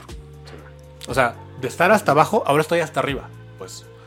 Entonces, esa, esa, ese estar ahí me permite tener una vida em, en ese sentido cómoda para mí, para mi familia, de la manera en que yo considero que es cómoda, ¿no? Este, para ponerlo en- en términos como más palpables, yo no tengo cinco coches porque no me hacen falta cinco coches, ¿sabes? Pero tengo una casa propia. Porque, pero, pero tengo una casa propia. Sí. Yo no, yo no ren- yo no pago una renta, pues. Este. em, no sé, es que... O sea, como que mi pregunta, pues bueno, ya como que con eso sí me dices, pues sí, sí ganas chido. O sea, mi pregunta es como que en qué te gastas el dinero en cosas de que te entretienen o, o ya como que no, no lo consideras porque yo por ejemplo ahorita tengo una adicción con las monechinas y compro y compro y compro y siempre estoy viendo. Ahorita lo que dijo de Mandarake pues pedimos en una página que se llama Mandarake que es si has ido a Japón. Nunca he ido a Japón, fíjate. bueno hay un edificio un monolito negro es muy famoso y es era una tienda que empezó pues de segunda mano. Todavía sigue siendo de segunda mano pero claro es que pedimos cosas de ahí y o sea yo lo que me sobra en la vida pues todo me lo quemo en monas o sea quiero o sea como que por ahí va la pregunta que, que te ¿Qué hago, qué hago con el dinero que me sobra? Ajá. Lo ahorro para para el futuro. Yo entiendo sí, que yo no tengo, yo no tengo una, una red de seguridad, ¿sabes? O sea, yo soy un freelance. Siempre he sido un freelance. Justo lo, lo platicábamos antes de empezar. Yo nunca tuve, el- yo nunca viví, este, experimenté la vida Godín, ¿no? sí, En es- y, y en este sentido, yo no tengo seguro social, no tengo este, estos eh, fondos de retiro, este tipo de cosas que, que te, que, te, que te da el, el- el pertenecer a, a- a- a esta, a esta parte de, de- de la, vida, de la vida laboral en, en México o en cualquier país. sí. Cuando eres un freelance, pues tú te generas tu, tu- tu riqueza, pero tampoco, pero si un día dices, y, eh, por ejemplo, un ejemplo así rapidísimo, yo jugué fútbol como les, com- les comentaba al principio, en la primaria, en la prepa, en la, eh, en la secundaria, era parte del equipo de la selección de mi escuela y yo jugaba de portero. sí. y eso Cuando, porque me encanta ser portero. Y era, era bastante bueno y tal. Pero llega un punto, cuando, cuando, cuando ya pasé toda la etapa estudiantil, pues bueno, sigues jugando ya con, con tus cuates en el equipo de fútbol 7 y la ta, ta. Y un día me lastimé el dedo. Cuando eres portero, eso es muy común. Y se me, no se me fracturó, pero recibí un, un balonazo que hizo, eh, eh, este, como la gente que juega básquetbol, sabes, que, le- que les pegan y se les Sí. hinchan. Y no pude trabajar por dos días. Lo- "Maldita dije- sea, soy mortal. Ya no puedo hacer esto, sí, ¿no? Y es, y es este ejemplo este, gráfico de, de- de que yo sé que mi trabajo depende de mi capacidad física de hacerlo. Eh, habrá un día eh, en, que, en que ya no me dé el cuerpo, espero que no, pero qué tal si me da, eh, por, espero, espero que nunca suceda, pero qué tal si me da artritis este, deformativa, o qué tal si me da Parkinson. Yo no lo sé, pero tengo que considerar esa posibilidad. Y para eso tengo que prepararme. Ojalá que nunca... Pero es no. como- vas, vas. A- Aquí, o sea, por ejemplo, en base a eso que dices para el futuro, pues cuántos años, o sea, tampoco digo, ah, que te quieres matar, no, no va No, por ahí. por supuesto que no. Pero, o sea, como cuántos años planeas vivir, o sea, que dices, ah, pues lo ahorro para el futuro. Entonces, pues, o sea, como lo pintas es de que si, si hay mucho plan, entonces como cuántos años, o sea, O a los cuántos años te yo- ves yo vivo. Entiendo que tú ahorita dices, bueno, pues todavía me quedan como, como dibujante, puedes seguir dibujando hasta los 90 años, Claro, ¿no? Si claro. quieres, o sea, Sí, entonces una... Es que, es que si el cuerpo me lo permite, Sí, es, que- es que justamente tiene que ver con eso que, que mencionaba ahorita. O sea, si el cuerpo me lo permite, pues nunca, nunca tendré que, que hacer uso de ese ahorro. Espero que no. Y yo creo que la pregunta en ellas es, ¿en qué momento vas a decir, se me hace que ya me lo puedo empezar a gastar? Sí, no, A los pero 70 ya lo- años, a lo los nuevo, 80 años, a- nuevo ingreso. O Ajá. sea, de que haya puedo. O sea, sí lo disfrutas, pero, o sea, Sí. que ya Sí. es derroche, güey. así Y, ah, por otro, y, y- y por, y por otra parte de la pregunta de ellas también, yo creo que porque en ese es el, dinero que te sobra, ¿no? Pero, eh, cu- ¿cuál es, por ejemplo, qué es lo que tú dices que si lo veo, híjole, lo quiero y, y sí me lo compro? Que pueden ser figuras de acción o pueden ser, no sé qué hobbies tengas, este... Eh, tenía, por ejemplo, mi papá tiene hobbies de comprarse herramienta o cosas así, pero tú eres una persona completamente que se sale del canon de lo que nosotros eh, pensamos que pues son, bueno, mi papá es un poco más grande que tú, pero pues ahí, ahí se da, ¿no? O sea, pero ¿qué, qué tipo de gustos podría tener una persona, o sea, como tú, que está metido en este mundo y que no sé si le flashea tanto las figuras de acción o algo, que es lo No, que sí. te gusta comprar? A mí me para gusta ti? todo. La verdad es que nunca he sido un gran coleccionista de nada. Digo, coleccionaba cómics cuando era chavo, pues. Ahora, ahora me es complicado porque tampoco, tampoco es que me pare en la tienda de cómics ya ¿no? Ajá. cada mes como lo hacía antes. Entonces ni siquiera es eso. Porque aunque los comprara, ya no los leo. O sea, Sí. eh, porque al dedicarme a dibujarlos, Ajá. Cuando tengo un tiempo libre, Sí, lo que quiero hacer es hacer otra cosa diferente, ¿no? Entonces es, es una, es una, es, es como este paradigma ahí como extraño, ¿no? De Ajá. chin, sí, toda mi vida que era mi hobby quise dedicarme a esto y ahora me dedico a esto, entonces ahora tengo tiempo libre para dedicarle un hobby, entonces ya no quiero hacer ese, o sea, es, es una cosa rara. Pero este, no soy muy derrochador, la verdad.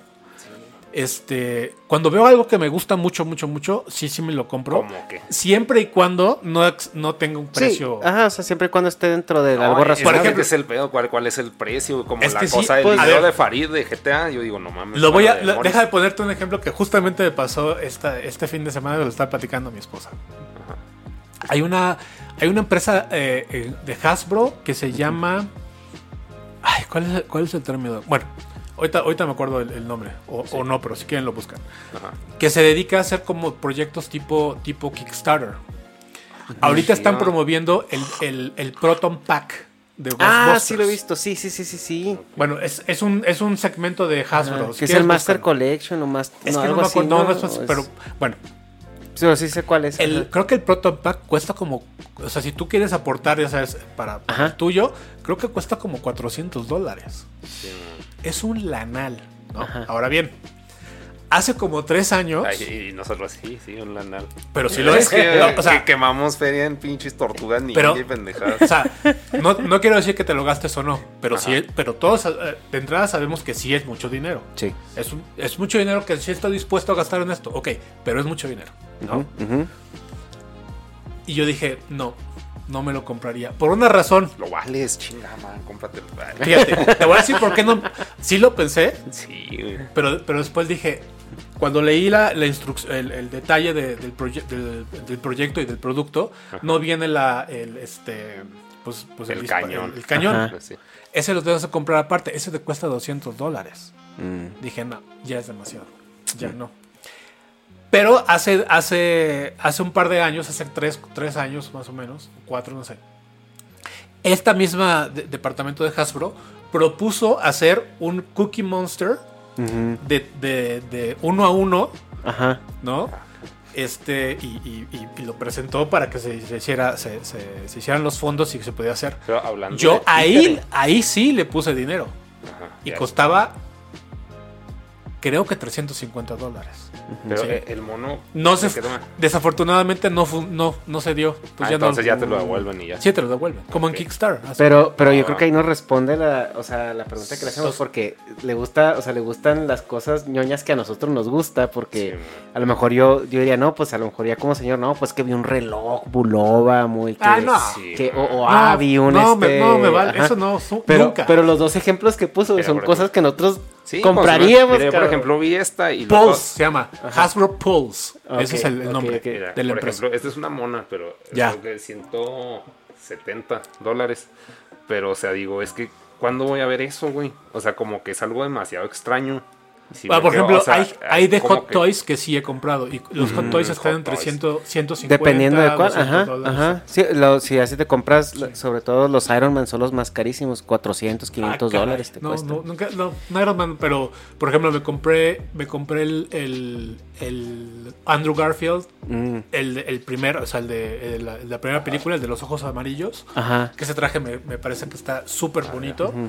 Y, y pues sí, o sea, me ha de haber costado eso, 150 dólares, no sé. Sí, los, los que son, este, los que, pues sí, ves que Iron Man es por la armadura y todo eso es muy caro, pero sí, los normales andan de, de 100 a 250, 300 dólares. Es que, o sea, no es de que, ah, o sea, porque por- no es como que quiera hablar del dinero, pero sí lo estoy haciendo. O sea, no es con, con la intención de que, güey, ganas un chingo, güey. O sea, no, y de que tú digas, sí, gano un chingo. Pero ya que estás diciendo que estás en el, en el tier alto, digo, pues, o sea, pues para mí, si yo estoy, me considero en un nivel jodido y compro muchas pendejadas, o sea, como que sí me da, pues, curiosidad de que, que estaría así como que absurdo tener, pero lo tengo. Así de que, ah, no mames, tengo. mm, en Pues mi un- caso, ¿qué sería? Me acabo de Eh. comprar una patineta que es que es oficial de Banksy. O sea, Ya. ¿por qué? Pero es así como que, ah, no mames, me mama Banksy. ¿Y qué puedo tener de Banksy? Pues la patineta. Es de oh. Y no es, o sea... Te voy a, déjame, te voy a platicar un, el- un- un episodio que, me- que tuve con Banksy. No mames. Si lo conoces así en físico. No, por supuesto que no. Y eso, y, y- y deja, y cuando, cuando te cuento estabas así, no mames, así, bueno. Ah. Eh, ya ves, bueno, Banksy hace, la- para la gente que no lo conozca, supongo que la gente que, que escucha este podcast, claro, sabe. Sí, que- sabe- pero sabe para los que no, es un, es un artista urbano, Sí, eh, totalmente, totalmente, este, pues desconocido, no tiene una, no tiene una eh, identidad real, pues. No es como Shepard Ferry. Ajá, es- de Over. Banksy es, es, es su, su ID, pero no existe, no- nadie conoce su cara ni su Sí, man. identidad. Y no saben si es uno o varios. Y... Y, y- e interviene eh, eh, a, veces, a veces monumentos, a veces piezas de arte, a veces en los museos, a veces en la calle, ¿no? Sí. Y, se, y se volvió muy famoso y muy, y muy, y muy solicitado eh, po- por, ello, ¿no?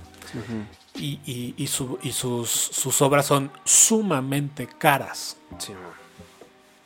Y entonces, bueno, la cosa con Banksy es que tienes que, tienes, te tiene que suceder el evento. Entonces, resulta que un día estábamos en Nueva York, después de la Comic Con de Nueva York, estábamos pasando un par de días ahí, y este, caminábamos por Central Park y había un puesto de estos donde te venden, ya ves que cuando la gente que, que ha tenido la oportunidad de ir a Nueva York sabe que hay un chorro de güeyes que se paran ahí y te venden el, el frame de el print de, de Times Square y no sé, y el Central Sí, Park ah. y la pinturita y la madre. Bueno.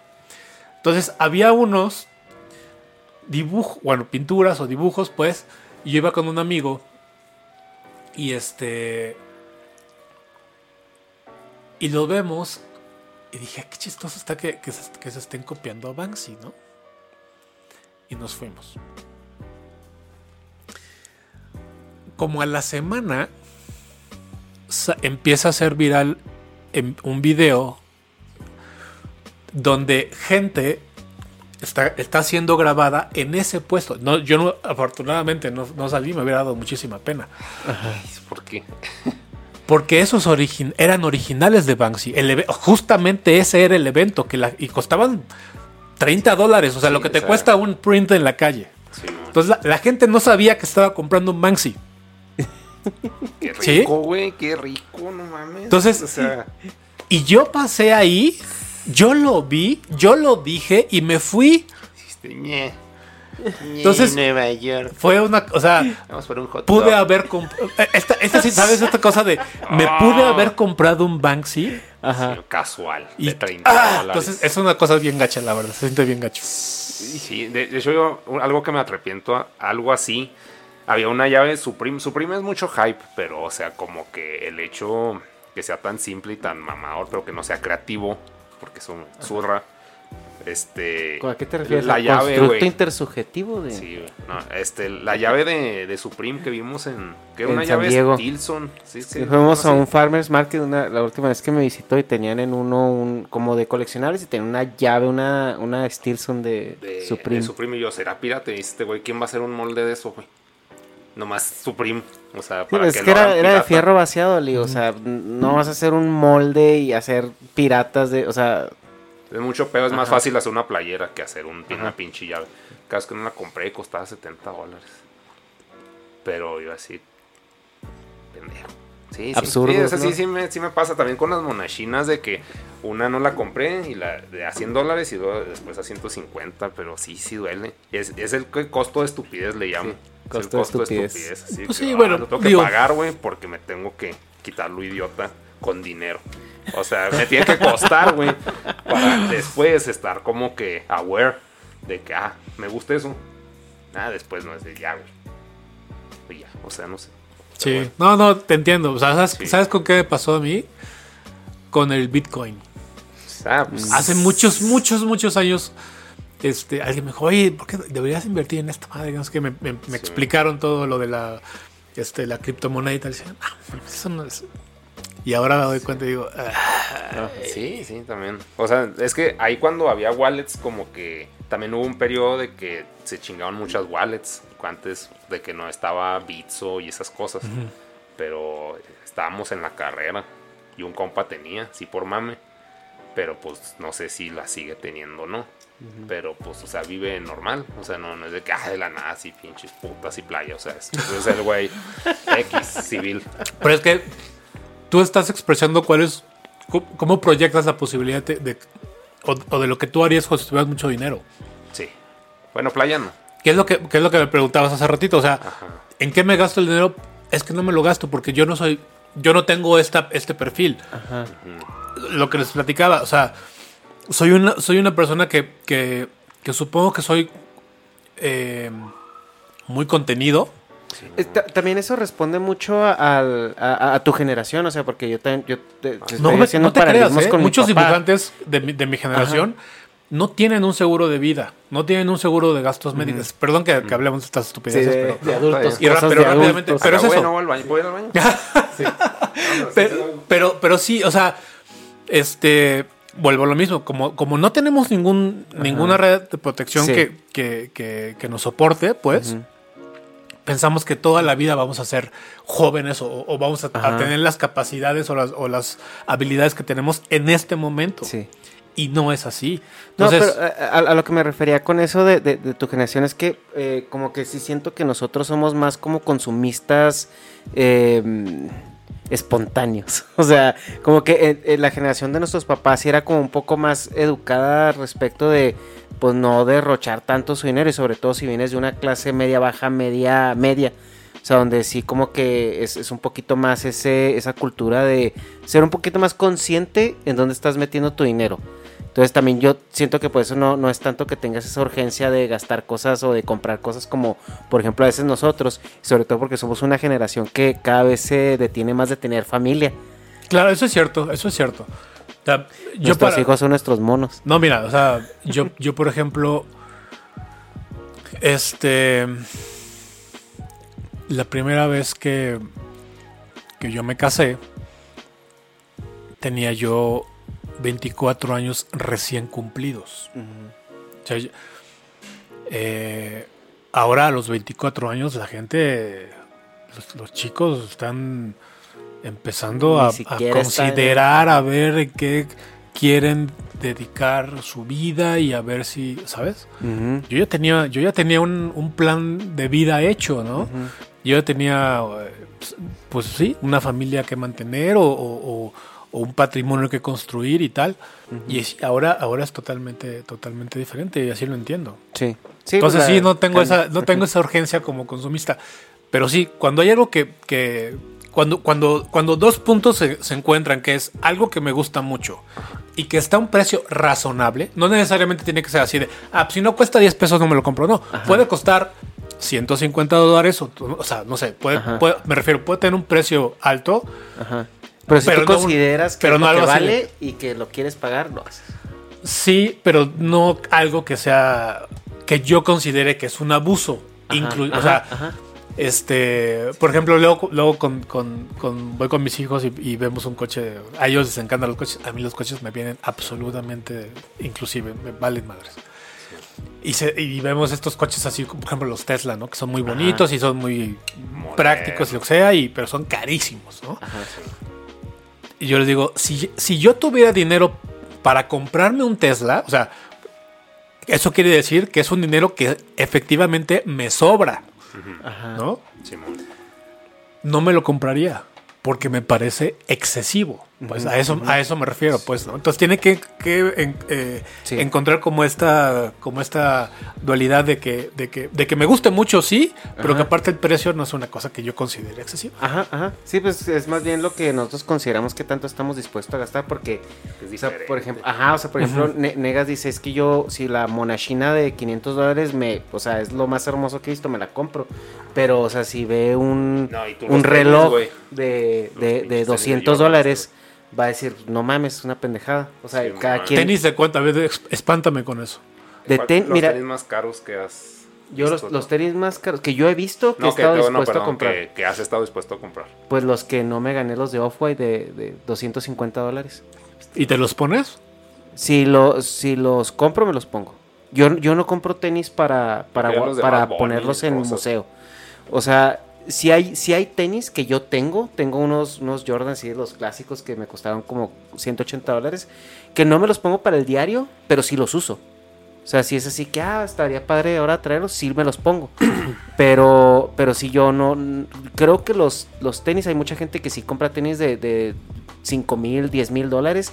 Y esos sí son, pues, güey, es una inversión, es para tenerlos ahí guardados y que no nos caiga una guerra y se vaya la mierda todo. Sí. Pero este, pero pues lo mismo, ¿no? A lo mejor gasto en otras cosas. Tengo un mono, un caballero del zodiaco de 700 dólares.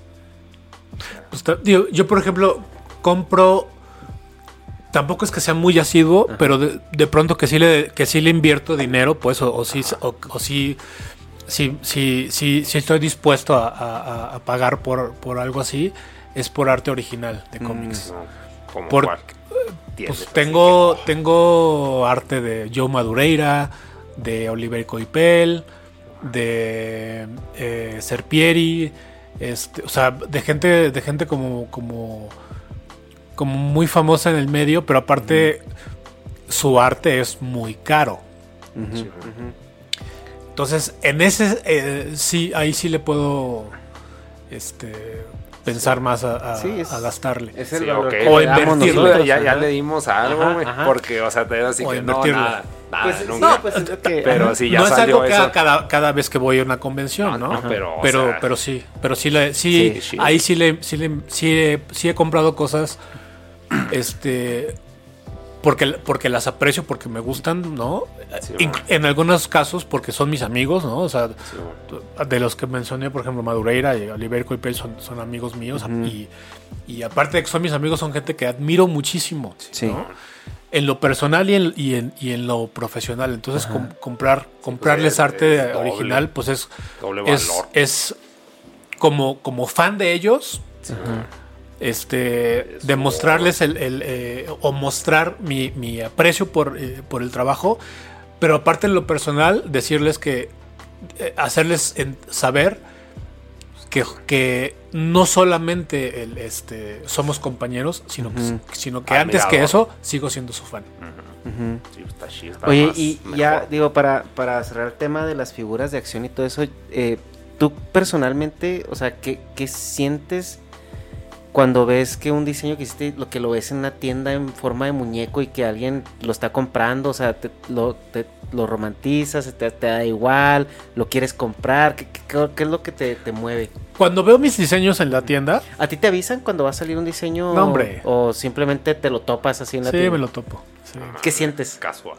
Pues es, pues es, es bonito. Y, lo- y los compro, ¿eh? ¿Sí? Sí, sí los compro. No les, eh, cabrón, mándenme uno de perdida. ¿no? Ah, sí, luego, luego les digo. Por ejemplo, ahí sí hubo un momento en que cuando salió el, el- el PlayStation 4, la versión de, de este de, de- de Spider-Man, que salió el, videojuego y tal, ahí sí les puse a Sony, oigan, y me mandaron uno. Así. Ah, toda madre. Oye, y el. No, pa- no pasa seguido, pero bueno, eso, Ajá. ese momento fue como muy lindo. Oye, y, y ya pasando a otro tema, no sé si tú quieres decir algo en las figuras. No, no, no. Ok, eh, pas- pasando, pues, porque vamos con el tiempo, ¿no? Ah, eso está bien. Este, pasando a otro tema, eh, el rockstarismo, ¿no? Del, del- de la industria del cómic. Eh, yo sí considero que pasamos, gracias a Marvel sobre todo, principalmente, eh, con todo este, el, el- el universo cinematográfico, pasamos de algo que era como un poco más underground o no tan outspoken, por así decirlo, a, a mainstream, A y algo, y algo rockstarismo, ¿no? Te O entiendo. sea, güey, vimos que los últimos años de Stan Lee era Dios en la tierra, casi casi. Y era tratado como, o sea, como una figura cultural. ¿Tú fuiste a la. Conque cuando vino no, Stan Lee? no, ¿Puedo ahorita, decir ahorita algo? pasamos Un a las- chiste. Como una antigüedad. Ah. O sea, lo, lo tenían que cuidar igual. Sí, Así, cañón, ¿eh? Es que Cañón. ya le tocó muy viejito, ¿no? El, el La Conque del rockstarismo. 1917, la que de, de- de 2017, perdón. Te dije yo, ah, cabrón, no, pues sí, ya. Ya está. La Conque 2017 Pero, eh, fue el último evento ajá. donde Stan Lee estuvo Lucido. totalmente, totalmente sano, digamos. Ajá. Sí, porque él falleció en el 2018, ¿verdad? Sí. Sí. Pero ya fu- después tuvo un par de eventos todavía a los que pudo asistir, pero ya, ya su, su Sí, salud ya había decaído veía, muchísimo. ajá. Pero la Conque de este Fue su último evento que lo disfrutó muchísimo y la gente aparte se le entregó de una manera... Sí. O sea, por eso te preguntaba si había sido... ¿Tú fuiste a la, tú fuiste a la No, Conque? yo no he ido a esas cosas. El evento este de la, de la Conque, y rápidamente, de, porque es una, creo que vale la pena co- la- compartir esto. El, el centro de convenciones tiene una explanada muy, muy grande. Y ahí pusieron unas pantallas para que la gente que no que ya no cabía en el auditorio, porque la- el auditorio era de 2.000 personas y estaba hasta las cachas, porque querían ver Stan Lee. Y, este, y como ya no cabían más, en- se puso esta, esta pantalla gigante. Entonces la explanada estaba repleta de gente sentada viendo a Stan Lee. Y aparte, y entonces esa explanada tenía como. Eh, el centro de convenciones del Querétaro, para los que lo conocen, tiene- es- son como dos, dos, eh, dos lugares y hay un puente que los, que los une. Entonces, cuando acaba la, la conferencia, Stan Lee sube al puente para, para ver a la gente que estaba afuera que no pudo entrar. Entonces la gente cuando sale Stan Lee, bueno, era una... Era, Se volvieron locos. Bien, era- fue súper emocionante para la gente Sí. que, que lo, que, lo pudo, que lo pudo ver. Y él lo disfrutó muchísimo. O sea, eso, eso fue como un, como un lindo momento para, en, en ambos sentidos, para los fans y, y para él. ¿no? Sí, y vamos a ponerle ahí tantito pause a- a la- a la- al tema de las convents porque sí quiero, sí quiero tratar contigo el tema de las convents porque tú fuiste eh, pionero en traer convenciones de verdad a México y después quién sabe qué pasó ahí. Pero eh, pues, regresando al rockstarismo, antes de eso, eh, ¿cómo andas? ¿Te andas bien? ¿Quieres agua? Está bien, ¿Estás estoy bien, ¿Quieres estoy ir bien. al baño? No, estoy bien. ¿No? ¿Tú, güey? ¿Cómo andas? Porque aquí podemos hacer una de pausita. Bueno, volvemos después de Del baño. un breve receso, ¿no? Para... Después del corte, como Verónica Después de- Castro. Sí, como dice, después de una, o como dice el Roberto, después de una parada técnica. Pero, eh, ok, estamos hablando del rockstarismo, cómo, cómo evolucionó la industria, sobre todo con, con el, el universo cinemato- cinemato- cinematográfico de Marvel. Eh, ¿Tú sentiste ese cambio? O sea, de, de- de ser a lo mejor un dibujante pues conocido dentro del nicho del medio a ser ahora sí ya parte de un mainstream y, y experimentar todo ese placer de, de ya ser un rockstar. Es que yo, yo nunca he experimentado esa parte del, del rockstarismo. La verdad es que em, sí hay una parte pública en, este, en esta chamba que hago yo. Porque cuando vas a convenciones, pues tienes interac- interacción con, con el público que no te conoce, ¿no? Hasta antes de eso, la gente, nadie te conoce. Porque pues, es, un, es un trabajo que pues, ahora solamente se conoce el trabajo, no a la persona. Pero por ejemplo, cuando, cuando había una- hace muchos años había una revista que se llamaba Wizard. Y esa revista de Wizard hacía eh, el top 10 de dibujantes del mes. Y ahí fue cuando empezó a hacerse eh, el, el rockstar de, de- de los cómics. Porque entonces ya salían las caras de, la- de, de los cuates. Entonces ya salía Jim Lee cada mes, Rob Liefeld cada, cada mes, aunque la gente no lo crea, pero sí. Él, él era, él era muy, muy seguido y salía, y así, ¿no? Rob Liefeld, que es un dibujante, el, el creador de Deadpool. Pero tiene un, tiene un hate muy grande porque a, la, a la gente no le gusta cómo dibuja, a mucha gente. Pero también hay mucha gente que, que- que le gusta cómo dibuja. Pero, pero pues es un, es un cuate que así, básicamente, él es el creador de Deadpool, es el papá de Deadpool. Pero ¿cómo, cómo se llama? Se escribe Liefeld, así, Liefeld. Liefeld. Y no sé si es o Rob Liefeld. Liefeld. ese. Ok. Bueno, él. Entonces, ahí fue cuando la gente se empezó, empezó a reconocer a, a los autores. Y me, me refiero a reconocerlos físicamente. Entonces, de, pro- de pronto, cuando yo empiezo a llegar ya, por supuesto, al, al, al Hombre Araña, y estoy hablando a partir de, mil, de 2003, eh, es que fue cuando empecé con Spectacular Spider-Man, pero ya, ya llego a, a The Amazing Spider-Man en el 2008. Ok. Justo cuando iba de su vida, ¿no? 2010, ¿no? 2008, 2010 llega al, al- y este cuando con Dan Slott y, y- y yo hicimos esta esta esta saga bien padre que acaba con justo con la muerte de Peter Parker. Y luego bueno, luego regresa. Spoiler alert, spoiler alert. No, pero oye, eso fue hace años. No, no, la gente Como que- Superman se murió, Sí, no sí, sí, sí, y, luego regresó. Sí, Es sí. igual. Es igual. Y, y Batman se murió también y luego, luego Sí, regresó. sí. Andaba, andaba viajando en el tiempo. Así es, es así, así son los cómics. Y este, y entonces sí, ya cuando llegué a, a- a Spider-Man, de pronto, y habiendo ya este, participado en convenciones en México, eh, y muchas en, en- en Estados Unidos, de pronto empecé a ser invitado a, a programas como, como, como el de ustedes, ¿no? En, en programas de, de- Bueno, no como el de ustedes en podcast, pero sí en programas de radio. Entonces, Programas la- serios. y hubo- no, no, no, o sea, me refiero a que, a que ya un par de veces me habían invitado a programas de televisión, entonces ya gente me, me Sí, conocía, sí, pues, claro. ¿no? Y sí hubo un, un momento en que un día voy caminando por la calle y una persona me dice, ah, Humberto Ramos y... y pues, pues sí, sí soy yo y te acercan, te saludan y hoy soy tu fan, bla, bla, bla. Y ya. Y de pronto se, se- de pronto pasa eso, pero así como te lo digo, de pronto. Yo no vivo en el, en el rockstarismo, ni lo ni forma parte de mi vida, pero sí, sí me doy cuenta que, que muchos chavos ahora que quieren entrar o, o incursionar en, en los cómics buscan de entrada ser rockstars. Y el, y el rockstar en, en los cómics tiene más que ver con, con, con el, ah, con el respeto que te tienen tus pares, no los fans. O sea, si, si lo, si, lo, si lo ponemos en esos términos, sí soy un rockstar en, en mi medio. O sea, yo he conocido muchos dibujantes que, que, que se dedican a otros perfiles de, de- de- en, eh, en el espectro de los cómics, eh, cómic europeo, cómic este, así, el, el manga y tal, tal, que, no, que, que saben mi nombre o que me conocen, pues, ¿no? Eh, cuando yo no, por- cuando no creía que tuvieran que, que ver con, con- conmigo, ¿no? Porque, porque no pertenecemos a, los mismos círculos. Pero es así, ahí sí, o sea, y, y lo aprecio, porque, porque más, más, que, más que ser rockstar es el reconocimiento de, de- de tus compañeros, a tu trabajo y a tu, y a tu carrera, pues.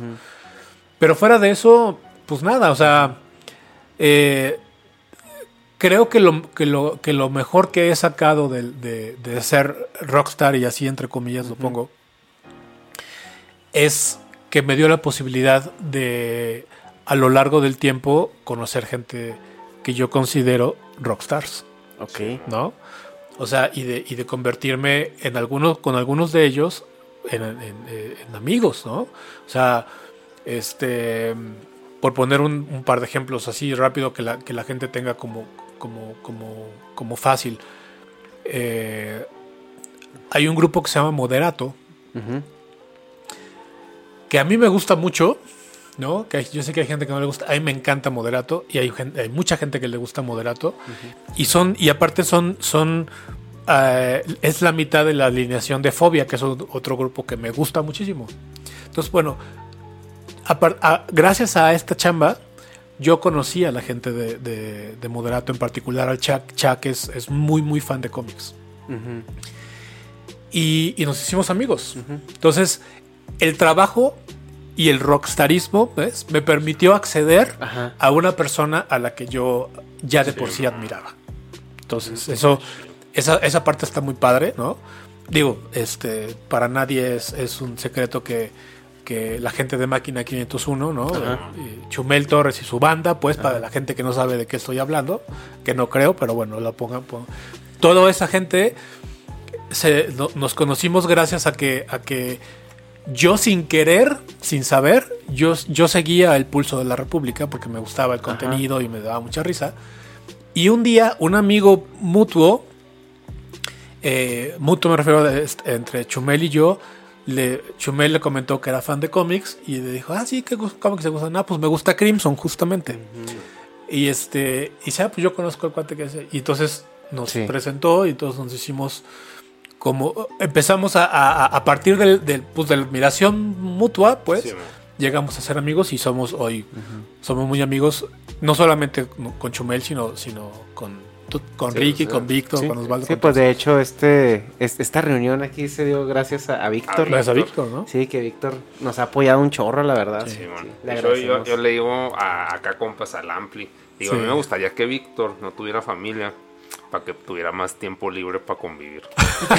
o sea, pero obviamente que sí, que vivan muchos años toda su familia y que bien que No, existan, obvio. y, y aparte, Pero sí, digo, no mames, es bien chido el Víctor. y es padre, A es- y, y a eso voy, es, es padre cuando, cuando traspasas o cuando, o cuando rebasas la línea de, de- de- del, de- del fan Ajá. y, y- y puedes, y puedes acceder a la parte personal. O sea, yo con Víctor, Víctor es un amigo que quiero muchísimo, pero igual a Rocío, ¿no? A su esposa, ¿no? O, o- o- o a Ricky y, y- y a Marcela, a su esposa, ¿me entiendes? O sea, entonces ya no, ya cuando nos juntamos, eh, nunca hablamos de trabajo. Sí, Ni, el, ni del de ellos, ni el de, de nosotros, ¿no? Hablamos de estos temas que te parecen tan aburridísimos de, oye, los hijos, porque aparte Víctor tiene un hijo de un poquito más, eh, un poquito mayor que, que el 18, mío. Entonces empiezas a hablar, o sea, te das cuenta que ya es una relación diferente. Y eso yo lo aquilato muchísimo. O sea, ya hablando de, de las cosas de cómics,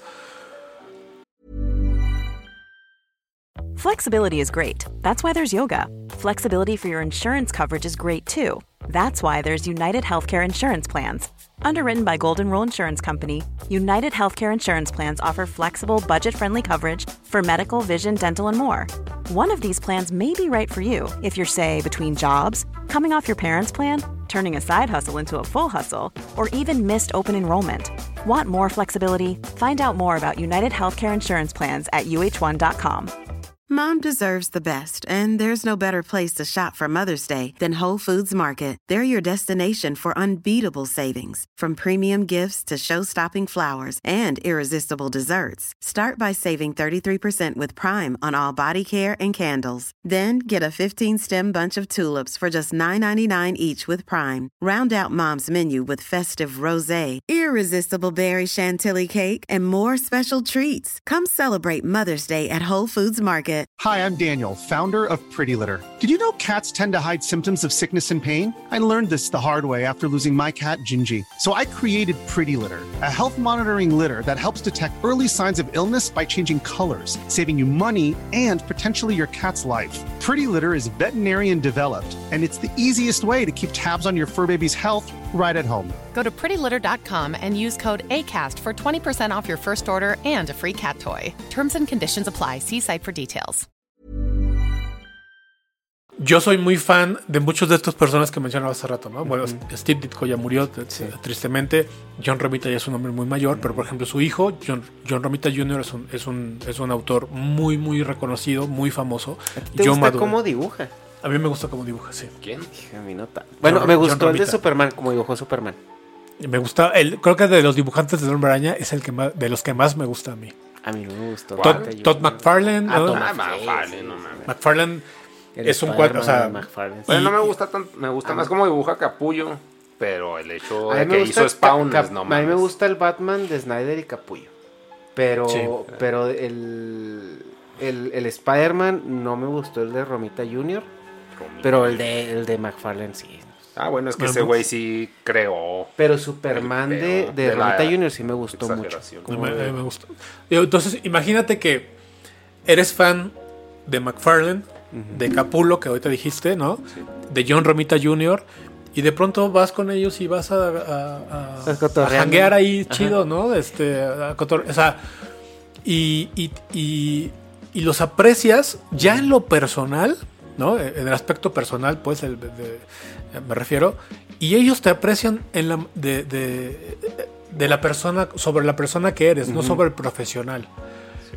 Eso para mí, hablando de esta parte de, de- de- del rockstar, pues, es la parte que, que, Que disfrutas. que disfruto y creo que es la única parte válida. Lo demás no importa. O sea, Sí. eh, y, y yo, te- yo tengo una, una, una política personal de que cuando alguien se me acerca en la calle o en, en- o en un lugar público, pues, este, y me reconoce o reconoce mi trabajo, pues, y esto, y se me acerca y me pide que lo salude, que hablemos, una foto, ta, ta, ta, siempre lo atiendo, siempre, siempre, siempre, siempre. Porque mm, yo sé que es parte de mi trabajo Ok. y lo veo como eso.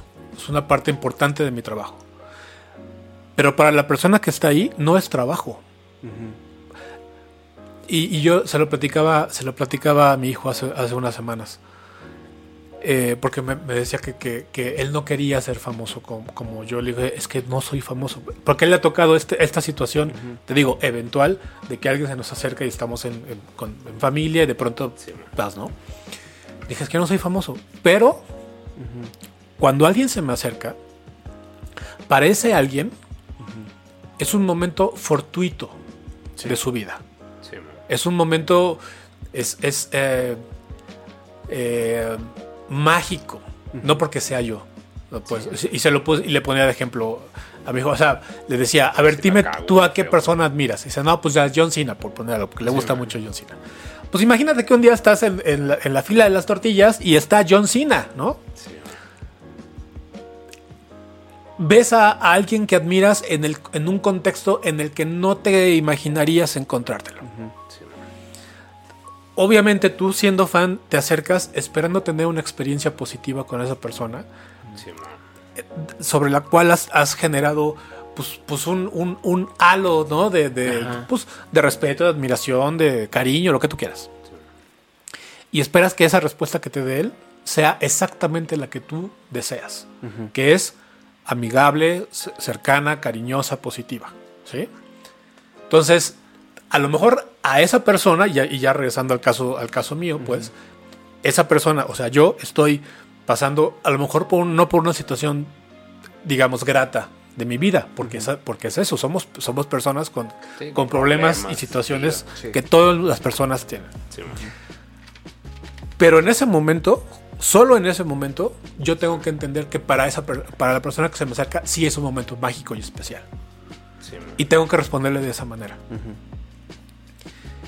Fue muy consciente porque Y- yo acá le- Y creo, y creo que eso es, eso es eh, em, en lo que a mí respecta, Ajá. la manera en que, en que, en que ataco el, el- el relativo rockstarismo que, que- que pudiera, que pudiera yo tener en, en un, en un momento.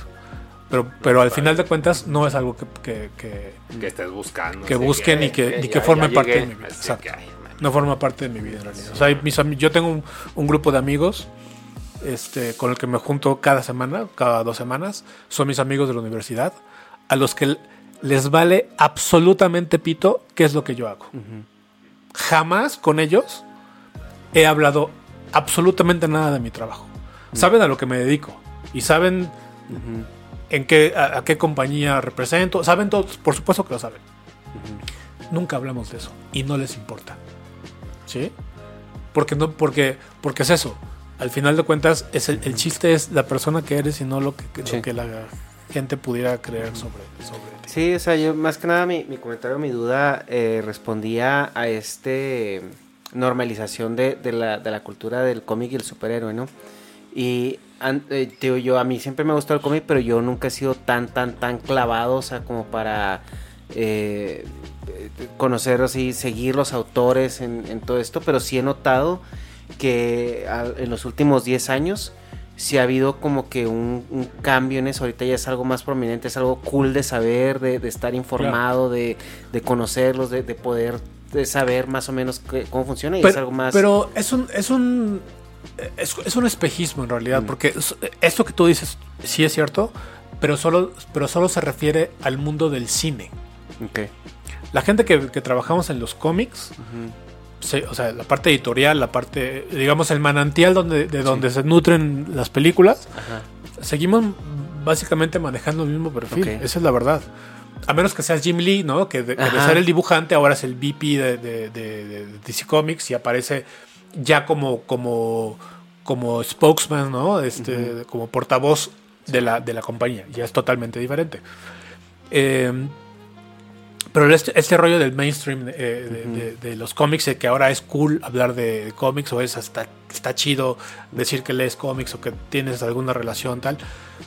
Sí, pero tiene que ver mucho con las películas y nada más, ¿no? Y está padre, porque yo también soy fan de las películas, pero yo no sé nada de las películas. O sea, nada, no- me refiero a que yo no tengo información privilegiada sobre las películas, ni mucho menos.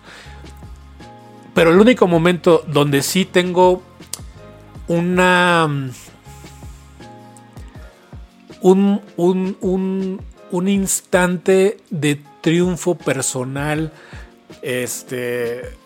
privado, muy privado, es cada vez que yo voy al cine a ver una película de Marvel y comienzan los créditos y aparece el logo de Marvel. ¿Sabes? Porque yo sé que yo pertenezco a eso. O sea, no que eso pertenece a mí, porque yo no vuelvo a lo mismo. La parte de Marvel Comics no tiene que ver con la parte de Marvel Studios. Pero somos, pero somos una familia, pues. Entonces, Luego me da mi tío, por decirlo así. esa- o sea, el, el- el- el saber que yo soy parte de eso Sí, me, me da una, una alegría muy personal, muy privada y muy efímera porque dura solamente ese momentito y ya está. ¿no? Y después, como cualquier otro fan, me dedico a, a- a- a disfrutar lo que, lo que venga. Oye, y ahí, por ejemplo, película favorita ¿De Marvel? de todas. así. Bueno, de Marvel y. y De todas, de todas. Mi película favorita seguramente no tiene que ver con superhéroes. ¿Qué le hace? Es- es- No, es- está bien. Tengo mucho- tengo una lista, de hecho. O sea, eh, como las voy a, me voy acordando, las voy apuntando y tal, tal, tal, tengo varias. Este, una de mis películas favoritas podría ser eh, El campo de los sueños. Es una película de, mis favoritas, ¿no?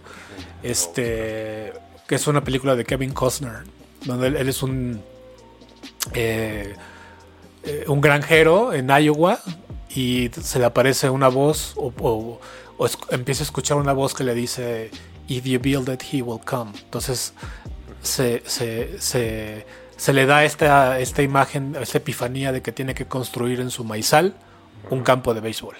Y a partir de ahí este, se genera una historia. Por ejemplo, esa es una de las películas que me encanta A Few Good Men, que es la famosísima de You Can Handle the Truth, ¿sabes? Ah, sí. De Tom, Tom Cruise y, y, este, y Jack Nicholson. Esa es una película que cada vez que está en, la televisión o en- la, la- la dejo porque me encanta la película. Pero así al mismo, al mismo tiempo me encanta Escuela de Vagabundos, ¿no? De Pedro Infante. y este. Y dos tipos de cuidado con Pedro Infante y Jorge Negrete. O sea, soy, soy como O sea, muy ecléctico. Sí. De superhéroes, Ajá. yo creo que. Oye, perdón. ¿Has Sí. visto American Splendor? Sí. Ah, ok. ¿Sí te gusta? Pues no me, no me gusta el, el, eh, este. La película es buena, sí, pero, pero, o sea, y- e- incluso el cómic, ¿no? Y, y el personaje y la persona, pues es, es una persona que justamente su, su fama viene de ser antipático, ¿no? Sí. De, o sea, eh, el, el- el valor de esta historia está, Sí. bueno, primero es la tragedia personal, por supuesto, pero aparte de que el tipo es, es, es No es agradable. gusta de ser antipático, pues, ¿no? Sí. Entonces no, no es el tipo de historias que, que a mí, que a mí me guste ver, ¿no? Pero es una buena película, sin duda. ¿Y de superhéroes? Yo creo, por, por mucho tiempo, yo, yo consideré que la, la película que más me gustaba de Marvel fue eh, Guardianes de la Galaxia 1. Sí, de hecho. Y creo No, que... no, no digo que sí, y, la, sí y, la, y la pondría ahí porque después Avengers eh, Infinity War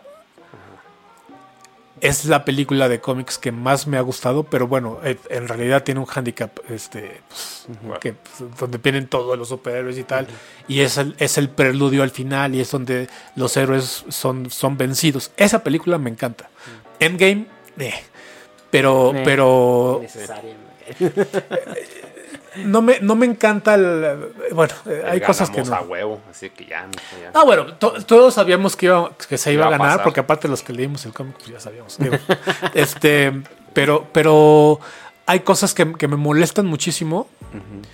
Y probablemente la cosa que más me molesta de la película es la manera en que. En que, en que es eh, eh, eh, ilustrado el hombre araña. Me parece O sea, demasiado infantil. demasiado infantil y demasiado cobarde.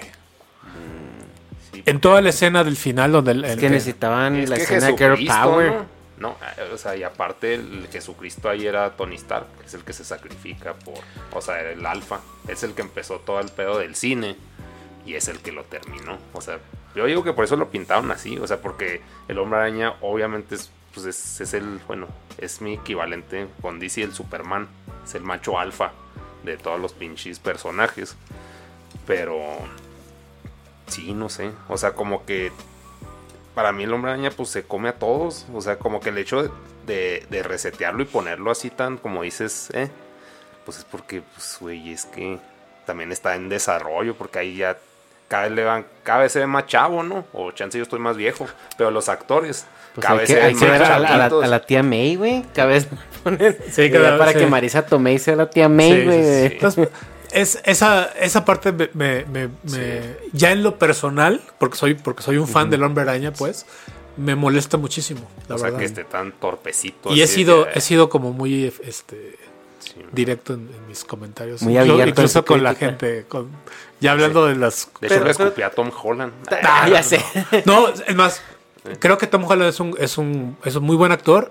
Y el papel que le pide interpretar, porque ahí está la cosa, Ajá. lo hace perfecto. Lo hace muy bien. Oye, pero ¿no crees también que eh, a lo mejor Disney le está apostando a Spider-Man para algo, a, no sé si a tal vez a 10 años como, como el, la, esta fase que acaba de cerrar? Seguro. Y, y probablemente, o sea, no puedes poner un Spider-Man muy adulto si lo quieres como desarrollar a lo largo de 5 o 6 años, ¿no?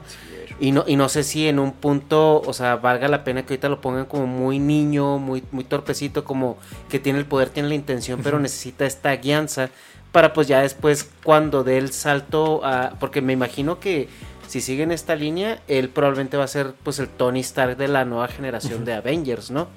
Sí. Quisiera yo pensar. No, estoy de acuerdo contigo y seguramente es el plan de, de Marvel. Pero, de todas maneras, no justifica el hecho de que el personaje traicione sus propios, su, su propia estructura. La razón por la que yo creo que el hombre araña es el personaje más importante en la industria de los cómics, no solamente de Marvel, sino de la industria en general, Sí, sí. es que es un personaje con el que, te- con el que la gente se identifica fácilmente Ajá. aunque los otros dos iconos de los cómics son Batman y Superman, eh, son, son a fin de cuentas um, personajes aspiracionales, inalcanzables, que son, que son, que son eh, pues, estereotipos, ¿no? De, de, de, de el Poder héroe de- poderoso, casi. Y- Y, este, y lo ves, justo lo platicamos con Dharma, lo ves en muy reflejado en cuál es el approach de los enemigos Ujú. de, de- de Superman y Batman y los enemigos de Spider-Man y la dinámica también social de Spider-Man y Batman. Porque mira, Claro. en, en Superman el vato pues eh, cosplayea a un ser humano. O sea, Sí. eso es lo que hace Clark Kent. O sea, porque él es Superman, o sea, su Sí. personalidad es Superman y él lo único que hace es cosplayar un es, humano es- para, es la vivir, línea de. Kill Bill. Ajá. ¿Te acuerdas de ese, de ese Sí. diálogo en Kill Bill? ¿Cuál? No, ¿cuál? ¿Cuál tos? En la segunda parte de Kill Bill, cuando, cuando Beatrix llega a enfrentar a Bill, él le cuenta la historia de Superman justamente así. Le dice, la gente cree que, que, que- que Clark Kent es Superman, pero no. Superman se disfraza de Clark Kent. Superman siempre es Superman, a diferencia de otros personajes. Sí, y pues es es, justo porque, porque Clark Kent es tan torpe y todo, porque él es lo que está viendo, o sea, él está viendo que la gente, estos humanos también idiotas, hay que, hay que Sí, actuar como emularlos. ellos, ¿no? Emularlos. Sí, sí, porque Superman nace, nace siendo Superman. Ajá. Él se tiene que humanizar, para ponerlo con algún término, para, para, para encajar. Al, al contrario que, que el otro caso de Batman o de Hombre Araña, que ellos adquieren sus poderes o, o- o su historia los lleva A lo a... de- Sí, Ajá. de hecho, también Sí, pero- pues, el hombre araña es, es, bueno, como en los cómics, es un chavito, por decirlo así, de que ha- hay unos diálogos así de meme en YouTube de que no mames, me voy a morir. No voy a hacer la tarea. Así como que, o sea, las prioridades No, de que, y güey, te vas a y- morir, vale. Y la justamente tarea. ese es el, el- el- el chiste del Hombre Araña, Ajá. Que es lo que me molesta tanto de, de este, de esta interpretación del Hombre Araña que tienen en el MCU, que es... No importa que sea un, que sea un chavito, eso está perfecto. Sí. No importa que esté en la preparatoria, eso está perfecto. Y que tenga que aprender el camino de, de cómo convertirse en, en el líder de, de- de Marvel, o del universo de Marvel. Seguro, eso está perfecto y está bien. Y creo que la historia se, se- se está construyendo hacia allá. Pero eso no quiere decir. O sea, el el- el- el- el, eh, um, el eslogan el- el, eh, del hombre araña, la máxima del hombre araña es: con un gran poder viene consigo una gran responsabilidad. ¿sí?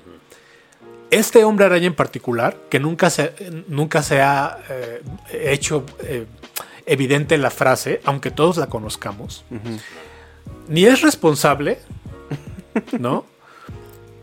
ni es heroico. Ajá. El ser heroico no, no- no tiene que ver con tener, con tener eh, poderes o no. Perdón, aquí, ¿este hombre araña se le muere el tío Ben? Sí, por supuesto. Sí, pero No me no. acuerdo. pero no lo dicen. No, es que no lo dicen. O sea, ya empieza muerto. Es que el- sí, el ah, pues es que de ahí viene la frase, ¿no? Él empieza muerto Sí, ya sea, con, a lo- partir con de poderes, ¿no? Madura. O sea, se no puede se muestra como la. Pues como esta escena de Sam Raimi donde, donde sí se muestra todo eso. ¿no? Ya en, en- en Marvel, eh, bueno, en el MCU se decidió no, has- no hacer ese. eh, o, recapitular esa parte, ¿no? La obvian, de hecho, ni siquiera se menciona al tío Ben hasta la fecha, ¿no? No sabemos en Sí, la es. película ahora.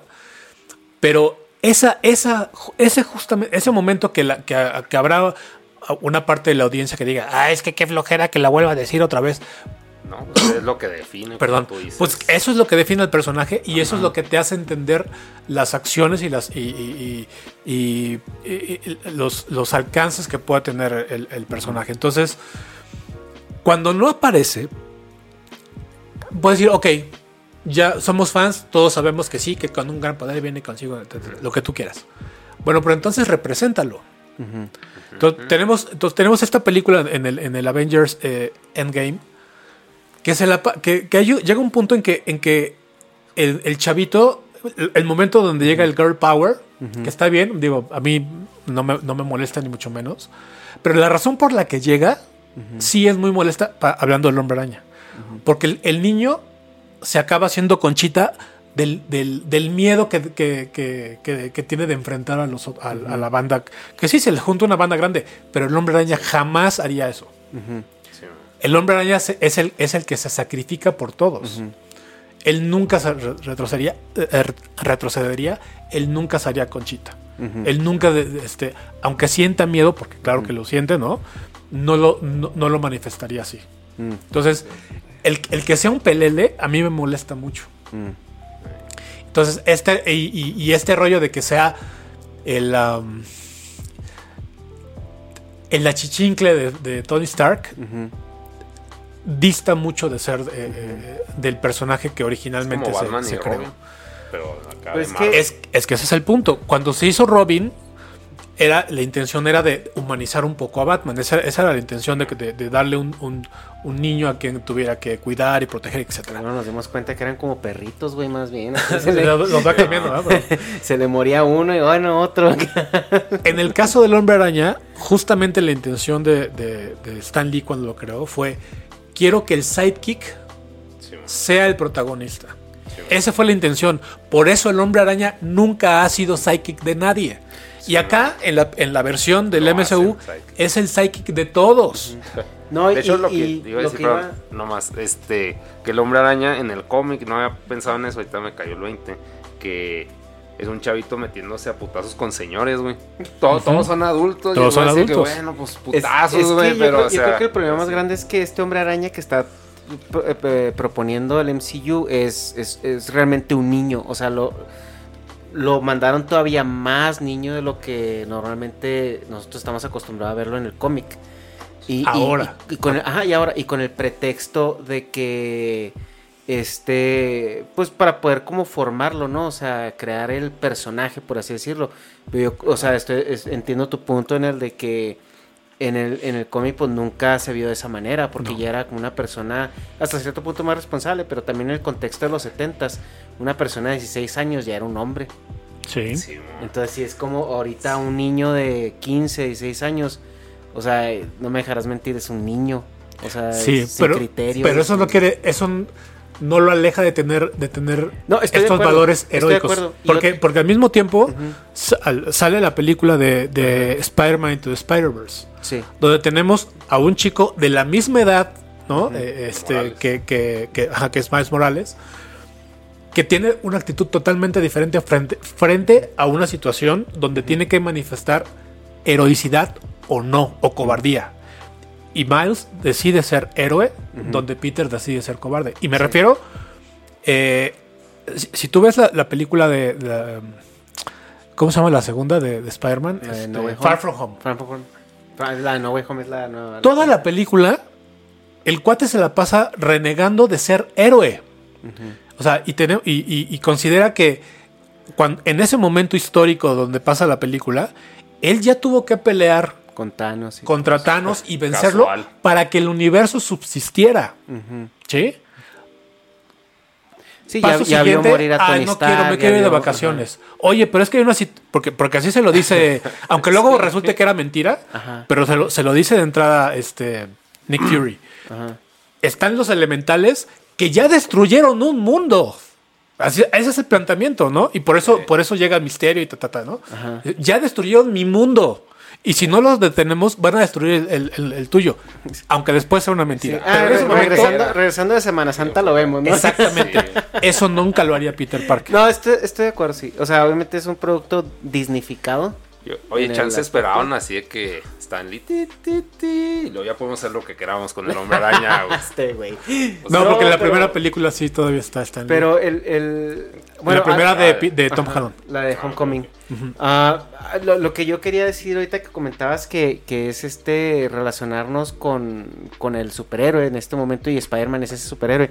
Lo que platicamos con Dharma en una ocasión es que, o sea, tú ves que los superhéroes a Batman le huyen, digo, los villanos le huyen, porque es este símbolo de que me va a poner mi chinga, o sea, Ajá. y, y Batman los persigue y los atrapa y les pone su chinga y ya los deja, pero son muy pocos los que se les van de chichis.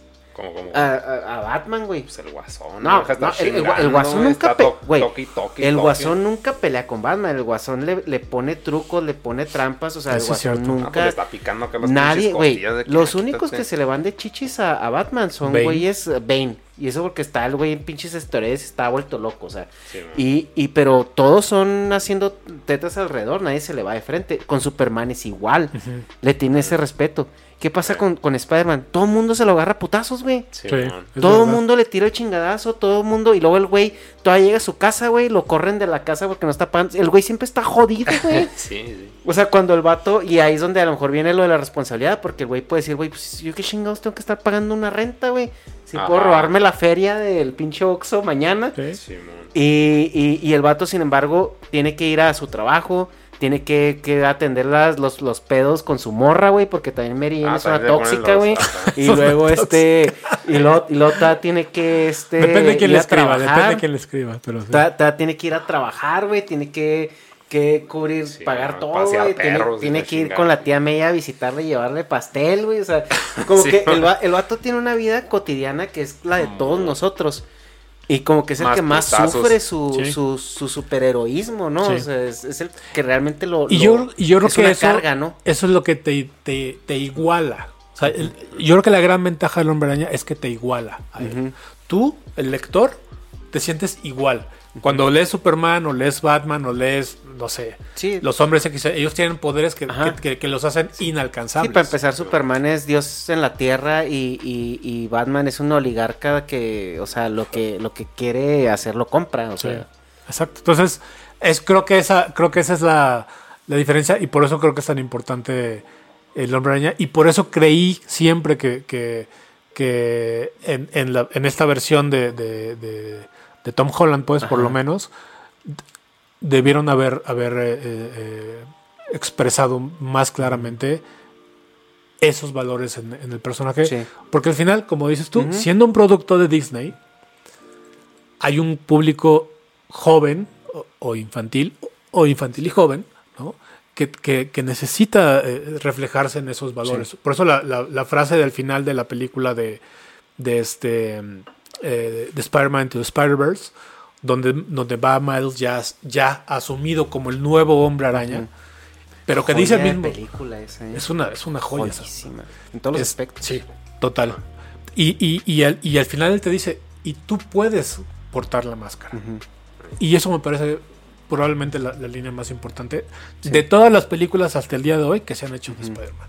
Las de, las, de, las de caricaturas y las de, y las que de ya actores. tienes el trabajo. Está- Tú decides si quieres ser héroe o no. ese, ese es el rollo del hombre. Tú, Sí. Que él decidió, a pesar de su circunstancia, ser un héroe.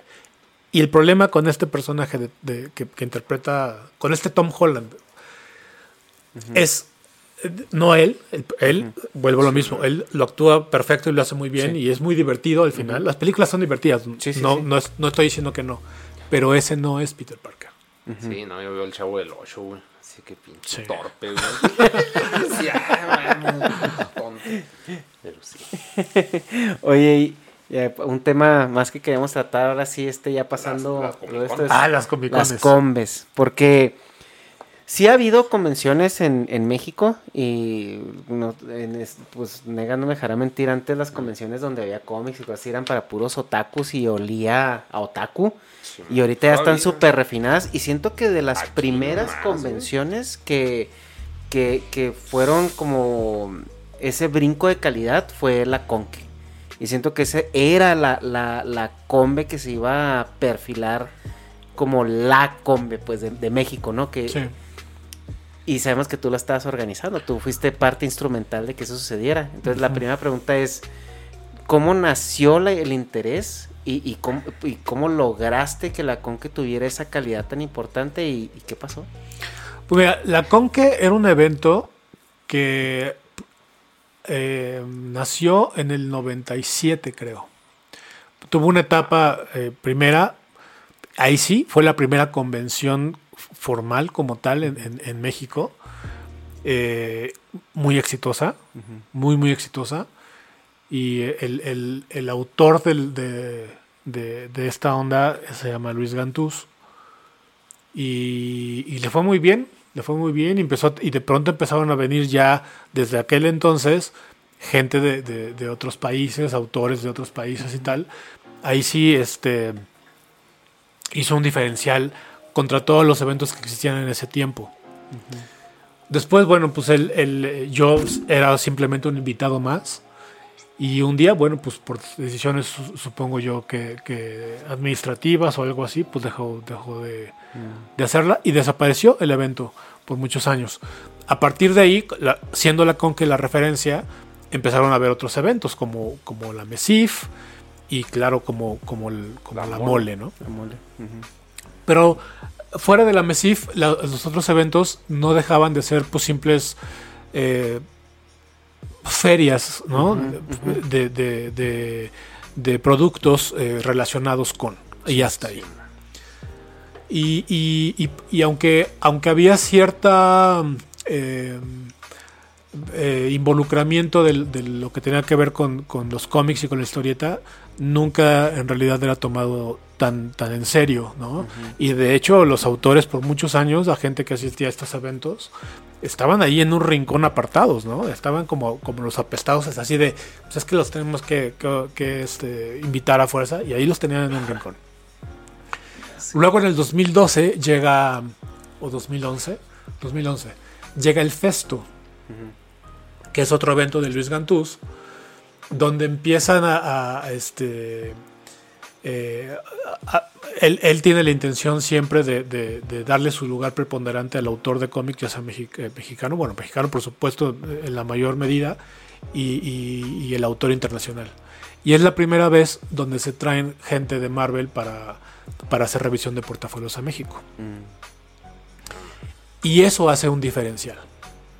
Porque el siguiente año los otros eventos eh, retoman, para, para ponerlo de una, de- con una palabra correcta y decente, retoman esa, esa idea y empiezan a traer ya gente para revisión de portafolios, autores este, extranjeros y le dan un lugar al autor mexicano más preponderante. Pasan esos tres. Entonces sí, la, la- la mole que, que ustedes conocen, esta, esta mole internacional como una convención construida y tal, es a raíz de, esas, de, de- de esa situación. No, no por otra cosa. Porque el, el solo evento de la, de la feria de, productos es, es- es un negocio bastante reditable. Esa es la verdad. Hay más riesgo en convertirlo en una convención porque de pronto los, la, la- la- la entrada contra la salida, porque hay que, hay que, hay que, hay que gastar mucho dinero para que, para que venga gente a un país al que lo y, y- y perdón que lo tenga que decir así, al que mucha gente le da miedo venir. ¿no? La gente que no conoce México le da miedo venir a México. Hay que convencerlos. Entonces, Evanescence. Hay que enseñarles lo bonito. Evanescence, ah, sí, los de. Que les quemaron la batería. Pues es que imagina, o sea, luego- y luego dicen que sí, y vienen Ajá. y bolas. Bueno, ahí Y está. luego pasa lo que pasa. Y ¿no? luego pasa lo que pasó. Entonces, y que, le- que- que fue lo mismo que le pasó a la mole, pero bueno, es otra cosa. Este. Y entonces eh, eh, em- empieza a, a- a- a verse México ya como, como un mercado donde, donde podría florecer un, un- un evento, una convención como las que como las que atendemos cuando vamos a, otro- a Estados Unidos, otros países. Regresa entonces la, la, la Conque. Regresa este, Luis Gandús, platicamos. Ah, entonces sí eh, eh, me invita a ser parte ¿Qué de año la. este? Estamos hablando del 2017. Bueno, 2016 Ok, para hacerlo en hacerla 2017. Y, y claro, ahí a- a- eh, aprovechamos pues ya los contactos, todo lo que platicamos hace ratito, ¿no? Eh, es- todas estas amistades, relaciones eh, que, que se van forjando con, lo- con, con- con el tiempo, pues yo acudo a ellas. Entonces, mucha gente que vino a la Conque eh, eh, este, en el 2017 y 2018, pues son amigos míos. Los autores que vinieron pues, son amigos míos, o, o por lo menos conocidos míos y que, y, que, y que- y que a los que me puedo referir de una manera más cercana y que pueden, por esa familiaridad, eh, saltar un poquito su, su, su desconocimiento del país, de México Sí. me refiero, y, y por ende el miedo al, al país. Entonces, bueno, si Sí, voy, porque ya van contigo. si no vamos van con Humberto, el, el, el, el, este, pues Sabe nos va a llevar ir, donde sí, estemos sí. tranquilos, bla, bla, Sí. ¿no? Entonces, pasa la, la primera conque del 2017, o sea, la primera conque de la segunda etapa, 2017, es un éxito brutal. Que es donde vino brutal, sí. Sí, pues ya desde el Es, simple es que hecho ya, de ya es el top de las Stan Lee, conques. ¿no? O sea, sí está mamón decirlo, pero, o sea, sí suena como que lame huevos, pero pues, o sea, ¿qué le va a ganar a Stan Lee, güey? Sí, Es que exacto. fue, fue la sea- coronación o la legitimización del, del proyecto, o sea, es este... Sí, pero en la primera Ajá. Pero- edición. sí, sí, sí. Y es que, o sea, fue, fue el, el- la tormenta perfecta, en el buen sentido. O sea, todo se juntó para que fuera un éxito para que bajara Jesús, inusitado. O sea, Inusitado, literal, ¿no? Sí. Desgraciadamente para el siguiente año, eh, algunos, algunos de los de los organizadores. organizadores, ¿no? Que les pegó el rockstarismo. Les pegó el rockstarismo. Este, Que era bien sabido, ¿no? no quisieron invertir en el proyecto. Que son, es justamente lo que, lo que decía, para, para que gente venga a México, habría que, habría que invertir y gastar para a la larga. Pero, pero, ahí, ¿a quién hubieran invitado en esa? En la que seguía. Tenemos un invitado. Ok, pues, ¿sí se puede decir o no? Para el Se llama, 2018, ¿no? Sí, teníamos un invitado que iba... Cuando, Nomás te- no y- digas que era Tom Wellington. No, hombre. tú, te, tú, tú- tú- tú tienes claro que cuando en tu primer evento Ajá, bien Stan Lee. viene Stan Lee, Sí, hablos de- Te en abre- el segundo evento ya no hay nada más hacia arriba. Ajá. No, y es, que- es que es, Punto. eso es lo que te digo, o sea, te, te legitimiza, o sea, el proyecto, porque dices tú, si ya vino Stan Lee, pues quién chingado soy yo para decirte que no. Punto. O sea, Sí, eso, eso, eso ya, lo- ya lo tenemos clarísimo. ¿Quién juntaba las características de un ícono que la gente reconociera, pero que al mismo tiempo al, al- al fan, al hardcore, ¿no? RDJ. le, le, este, le pudiera A mí se me ta- ocurre- también hacer valor. A mí se me ocurre RDJ. Akira Toriyama. Nada que ver, pero. No, porque, son, porque eso solamente atiende al público, que es, que es un público muy grande. Pero la gente de la calle no lo conoce, ¿me entiendes? Ese es, la- ese es el diferencial de Tiene que ser alguien que en foto. Exacto. Ah. Que con Stan Lee pasaba, porque aunque tú jamás hubieras leído un cómic, Sí, es, el viejito de la película, ¿sabes? Ese es Stan Lee. Sí. ¿Quién más te, te- te- te jala ese, eso? Jesús. Pues digo, a, a mí el que se me ocurre es RDJ, Robert Downey Jr. Él o Chris Happy. Hemsworth o Capitán América. Como que eso- esos tres son los que yo puedo decir, si los pongo en un espectacular. Robert Downey Jr. no hace convenciones. Lo, buscamos, no hace convenciones. Los otros dos estaban en una, en, en una situación que ¿Qué dice más? No, no, estoy que grabando un este- comercial de una leche, estoy muy ocupado. Es probable, pero aparte, este, digamos, ya en el, en el aspecto de, de, de- de, el, el budget que teníamos no, no, no estaba a nuestro alcance. Pero había uno que sí estaba a nuestro alcance y no solamente equiparaba los que acabas de decir, sino que lo, sino que lo rebasaba. Su nombre es Mark Hamill. Ah, sí. no, está, está pensando muy Mark mal, Hamill es este, este actor Que es mucho más, más que allá es de Star Wars. exactamente, Mark justamente Hamill por es eso. un- es un monstruo en la industria. Mark Hamill es una persona que, que, que si tú jamás has escuchado de que de todo lo que hace aparte, doblaje, incluso has- es, ha sido escritor de cómics y tal, sabes que él es Luke Skywalker. Y cuando dices Luke Skywalker, no hay nada más que explicar. Y eso le ha tumbado muchos jales, güey, porque el vato estaba en la obra de Hamilton. Y cuando grabaron la, la, la película le dijeron, no, güey, es que tú eres Luke Skywalker. O sea, Entonces, desgraciadamente, por el, el, el rockstarismo, dijiste tú, ah, ok, de algunos de los... Los ya dilo, dilo. No, no hubo, no hubo posibilidad de... de- se cayó la negociación que iba muy adelantada, muy adelantada. Yo tengo una pregunta y números redondos, porque a veces no nos imaginamos, ¿no? Decimos, ay, que la cómic que se lo trajeron. Más o menos, y tengo números muy redondos. ¿Cuánto costaría traer un talento como el de Mark Hamill?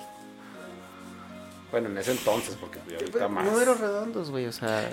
Es que ahorita, ahorita Porque yo sé que cada caso es un caso, o sea, pero... es que depende, sí, pero, pero una, una, un, un au- un actor, una celebridad, pues vamos a ponerlo así, una celebridad de ese tamaño no, te, no te cobra menos de 250 mil dólares. Mm, ok, ok. Y estoy, o sea, y estoy hablando de un precio Que le caíste base, bien. digamos, Ajá. donde puedes negociar y así. Entonces tienes que buscar muchos patrocinadores, eh, o sea, a- a- generar, generar ¿Se un... recupera? No. Pues no, o sea, no más 5 millones, güey. Una Pero casa. para una convención... Aquí, bueno, por aquí. O sea, en una, en una, bueno, pues que no ¿cómo sé, ¿verdad? Obviamente digo? San Diego Comic Con sí lo, sí lo recuperas, aunque bueno, ahorita yo no sé si San Diego Comic Con también ya está en, en la convención como una ente por sí sola, que la gente ya hasta quiere pagar por ir, ¿no? Porque Claro. saben que, que Claro. es una plataforma, ¿no? Exactamente. Pero pues mientras vas construyendo esa plataforma, que yo a la Conque yo sí le veía ese futuro, o sea, de, de que, de que se volviera Yo como también. para Latinoamérica, ¿no? Sí. Sí, yo, O sea, se, vol- yo se volviera la San Diego Comic Con para los güeyes que no tienen visa o que no saben inglés. Simón. Sí, sí, sí, sí, esa era la intención. Pero pues... Pero pues la vida, güey. Cuéntanos. Sí, no A ver, cuéntanos. que- Pues es que no hay mucho que contar. Yo, yo, este, justamente por estas diferencias eh, de visión, de, de- de- de visión eh, a futuro, pues yo me salí.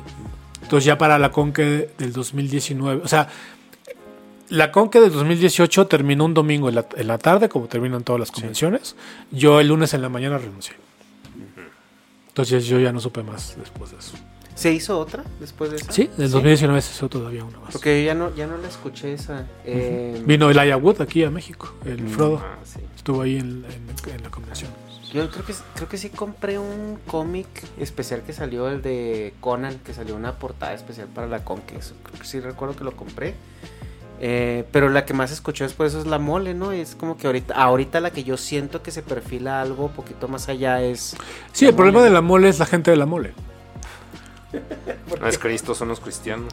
Pues eh, pudiéndote, porque sí, efectivamente, y concuerdo contigo, creo que la mole había hecho las cosas eh, bastante bien en, en- en el sentido de construir una marca que ya era reconocida en el extranjero, porque a mí mucha gente se me acercaba para preguntarme sobre, oye, es que me invitaron a la mole, que la convención de México, que la madre, que, y que te llevan a las pirámides. Digo, sí, sí, sí, así es, así es el rollo.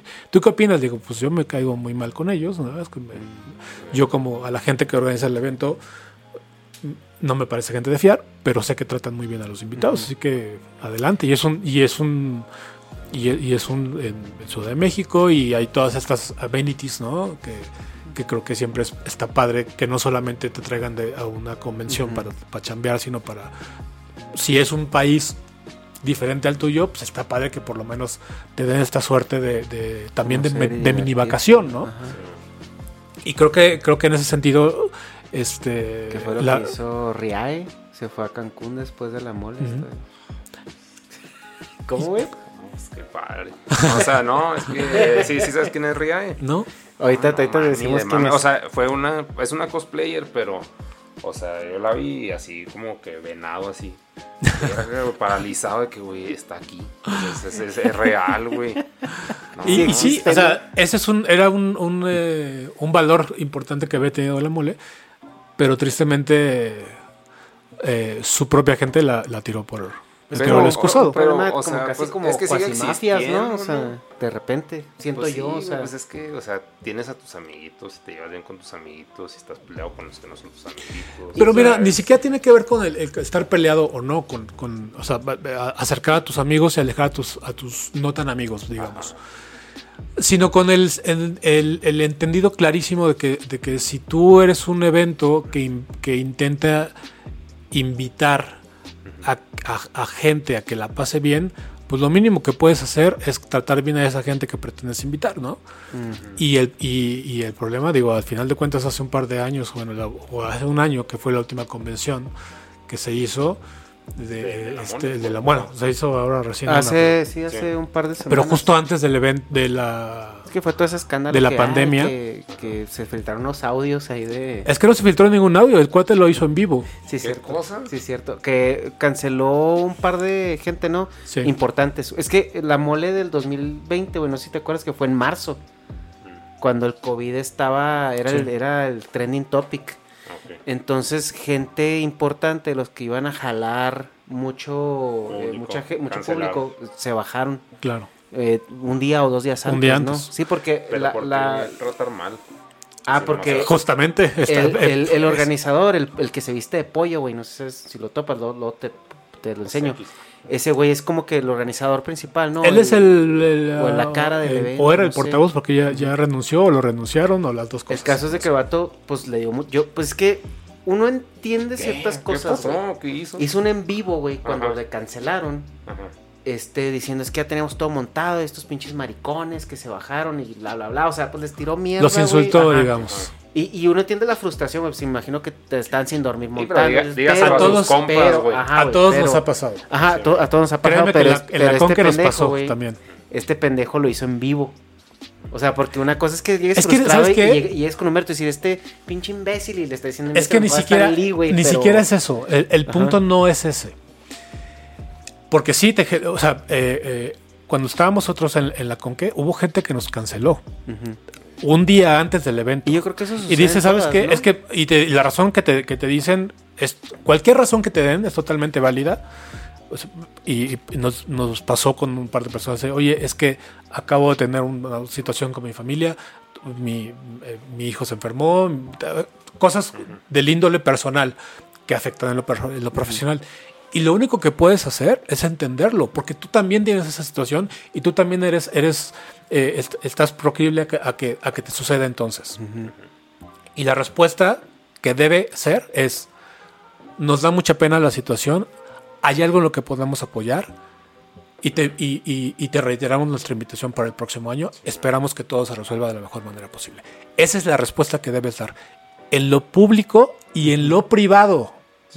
Porque no, ti- no tienes por qué eh, Sí, este, sí. molestarte ni Ya- hacer ya ese vas tipo de con los declaraciones. compas ya te quejas ahí. Sí, o sea, lo que yo me refiero es que te puede dar coraje. Puedes y, no, decir, y no tanto, hijo, y no mano, tanto sí me porque- crea- porque claro que te crea un problema. Sí. Por supuesto que te crea un problema logístico, te crea un problema con los, con, de, de que hay que hacer un- una, una explicación pública, tratar con el mal humor de la gente, porque hay- habrá gente que solamente iba a ver a ese invitado. Sí. O sea, sí, te crea un problema, pero antes que nada tienes que entender Sí. que, que esa, esa, ese, ese, ese, ese factor es parte de los factores, ¿no? Que no esperas que sucedan, pero que tienes que considerar qué tienes que hacer si sucede. El problema con, con este cuate es que no solamente este lo hizo de- lo hizo eh, tuvo una, una mala reacción, sino que lo, lo hizo público. Lo y no solamente, o sea, podía- pudo haber dicho o, o manifestar el, el enojo, la frustración, lo que tú quieras. Pero de eso a insultar a tu invitado, Sí. eso no se hace. Entonces, todo esto que había construido la, eh, eh, la mole se derrumbó en ese momento. Y más porque sí fue noticia en Estados Unidos. O sea, sí, se- sí se tradujo. Sí, porque Y le- sí se publicó, Claro. güey, en inglés. Porque la persona que- a, a quien insultó organizador, recibió el ajá. comentario. ¿Quién era? Organizador, ay, no me acuerdo. Mark quién Brooks, era. Mark Mark, Brooks. Brooks. Mark Brooks. Sí, que organizador de eventos le dice homosexual, lanza Le hace- como hace, homosexual slurs. sí. ah, Sí, Ajá, y pues sí, sí, sí, sí, fue, fue, fue muy triste y, y yo no sé si la mole este, se pueda Sí, pues como dices. se pueda sea, reconstruir a partir de esa pérdida. Yo cuando fui a la mole, a esta que pasó, pues yo lo agarré de tianguis, güey. Pero, o sea, porque era- era- Sí. fue, fue un sábado donde te vas al metro, no me acuerdo cuál metro, línea verde. Y ya, pues ahí hay un bazar de monos, pero dije, no voy a ir, porque a huevo, esos güeyes van a estar en la mole. Ah, el rock show, dices tú. Simón. Dije, pues a huevo van a estar allá, y pues sí, ¿no? Pues o sí. sea, y... Y es eso. Y es una tristeza que todo, o sea, porque construir una marca, bueno, Sí, todo- todos lo sabemos. Construir una marca lleva años. Así de, de, de, de una. Y te de, toma de- trabajo tiempos- casi, casi quirúrgico. Ajá. Simón. Derrumbarlo te costó. 10 minutos. Menos, o sea, porque los 10 minutos te, te costó los segundos que dijiste que se te Y, salió el- y luego, o sea, luego sucede que no, no existió este eh, una inmediata un, un inmediato eh, este eh, control de daños de parte del evento. Lo dejaron pasar, creció al punto de que, de, de que se hizo una noticia, ¿no? De que se corrió la voz entre los autores. Y después, cuando pretendieron dar una explicación a la situación, la respuesta fue igual de mala. No, y, y fue hasta como eh, burla, ¿no? O sea, porque creo que lanzaron como un comunicado de que el pollo y lo hicieron como muy tea- teatral y satírico de que, ay, que ya me voy, la chingada, y era como un día de los inocentes, o sea, lo hicieron como de... Sí, o sea, Ajá. todo lo hicieron mal. A eso, a eso me refiero. O sea, al final, O sea, al final de cuentas, lo contestaron con, o sea, la cagaron todavía más, güey. me- al final de cuentas, eh, reitero, lo que, lo que, lo que tanto tiempo les había eh, llevado a construir y lo estaban haciendo, creo yo, bastante bien. Ujú. Lo, lo deshicieron en, en- en un segundo y no tuvieron la, la autocrítica Para decir la para, para, para, para con toda honestidad y humildad decir La ofrecemos una disculpa, la cagamos de una manera gigantesca. Sí, yo no me sabía. Y entonces pues ya, ese, ese, ese daño ya está hecho. Y hablando de, de- de convenciones en problemas, la convención más grande del mundo, me atrevería a decir, es la San Diego Comic Con.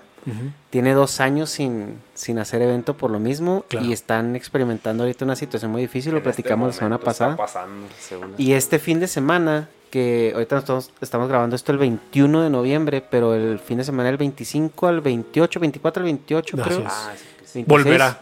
Eh, va a ser una edición especial. Sí. Problemas en el Olimpo, ¿no? O sea, es la, la convención más grande y más importante del mundo en, en- en cultura pop, lo, lo platicamos. Yo creo que sí, yo creo que sí. Ya es no nada más cómics, es mucho, mucho más grande que eso. No, y deja la trascendencia, o sea, Ajá. lo que, lo que sucede en San Diego Comic Con repercute Sí. en el mundo del todo el mundo está entretenimiento. pendiente. Todo el mundo está pendiente Sí. de qué está sucediendo, quién se va a presentar, qué, qué trailers van a salir, qué todo esto, ¿no? El problema pues es la pandemia, les pegó dos años sin hacerla. Obviamente un evento de esa magnitud con la plantilla que han de tener de gente trabajando siempre eh, pues ha de ser muy, muy pesado mantener. Y sobre todo porque nosotros pensamos que las convenciones duran tres días, ¿no? Pero ¿cuánto dura una convención? No. Dime tú. Es No, una convención de un año, año, o sea, ¿no? es all, all year round. Diría, diría yo años. O sea, el, la, la Comic Con de San Diego era un evento grandísimo de cómics, pero de cómics todavía hasta... No, me- no- no recuerdo el año, pero hasta el, hasta el año en que, en que se anuncia la película Twilight. Cuando llega Twilight, la Comic Con cambió. Y entonces a partir de, de- de ese, de ese evento, de esa presentación, se, se convierte en un evento de, pues, eh, de entretenimiento más, que de, más que de cómics. ¿no? Porque fue cuando, cuando la gente empezó a hacer campamento días antes del evento, porque los fans de Twilight, Dios santo. ¿No? Sí, pues sí. Este, y hacían filas y filas y bueno, no, no filas y filas, sino más bien días y días de campamento Ajá. para poder entrar a la- al, al panel donde, donde se iba a presentar el, el- el elenco, ta, ta, ta, el tráiler de la película y Sí. esta madre. Supongo que era de la segunda película, ¿no? ¿O no? Es que no me, primera. acuer- no me acuerdo si fue la, la, Porque sí. la primera pues, o la segunda. Porque si era la primera, pues ¿quién iba a ir? O sea, todavía no había fama. Es que no, es que O- justamente o es no eso. sé. Los lectores de la, de la novela Ajá. eh, querían querían ver qué es lo que, o sea, eh, eh, Sí, a ver a quién iba a, a- a representar a los, a los personajes. Ok. Y luego sucedió, o sea, acaba Twilight y llega Lord of the Rings. Y tanto, tanto, Fue- tan uno como el otro, o sea, y, y- y a partir de entonces ver, ¿fue, fue, fue, fue primero. Twilight que Lord of the Oh, Rings? sí. No, pues, o sea, no la primera de Lord of the Rings. O sea, una. Creo que, digo, no. es- creo que, que fue primero eh, Twilight o una de Twilight y luego al año y así se the fue Rings. como escalando. Pero creo que sí fue. La primera creo que sí fue este Twilight.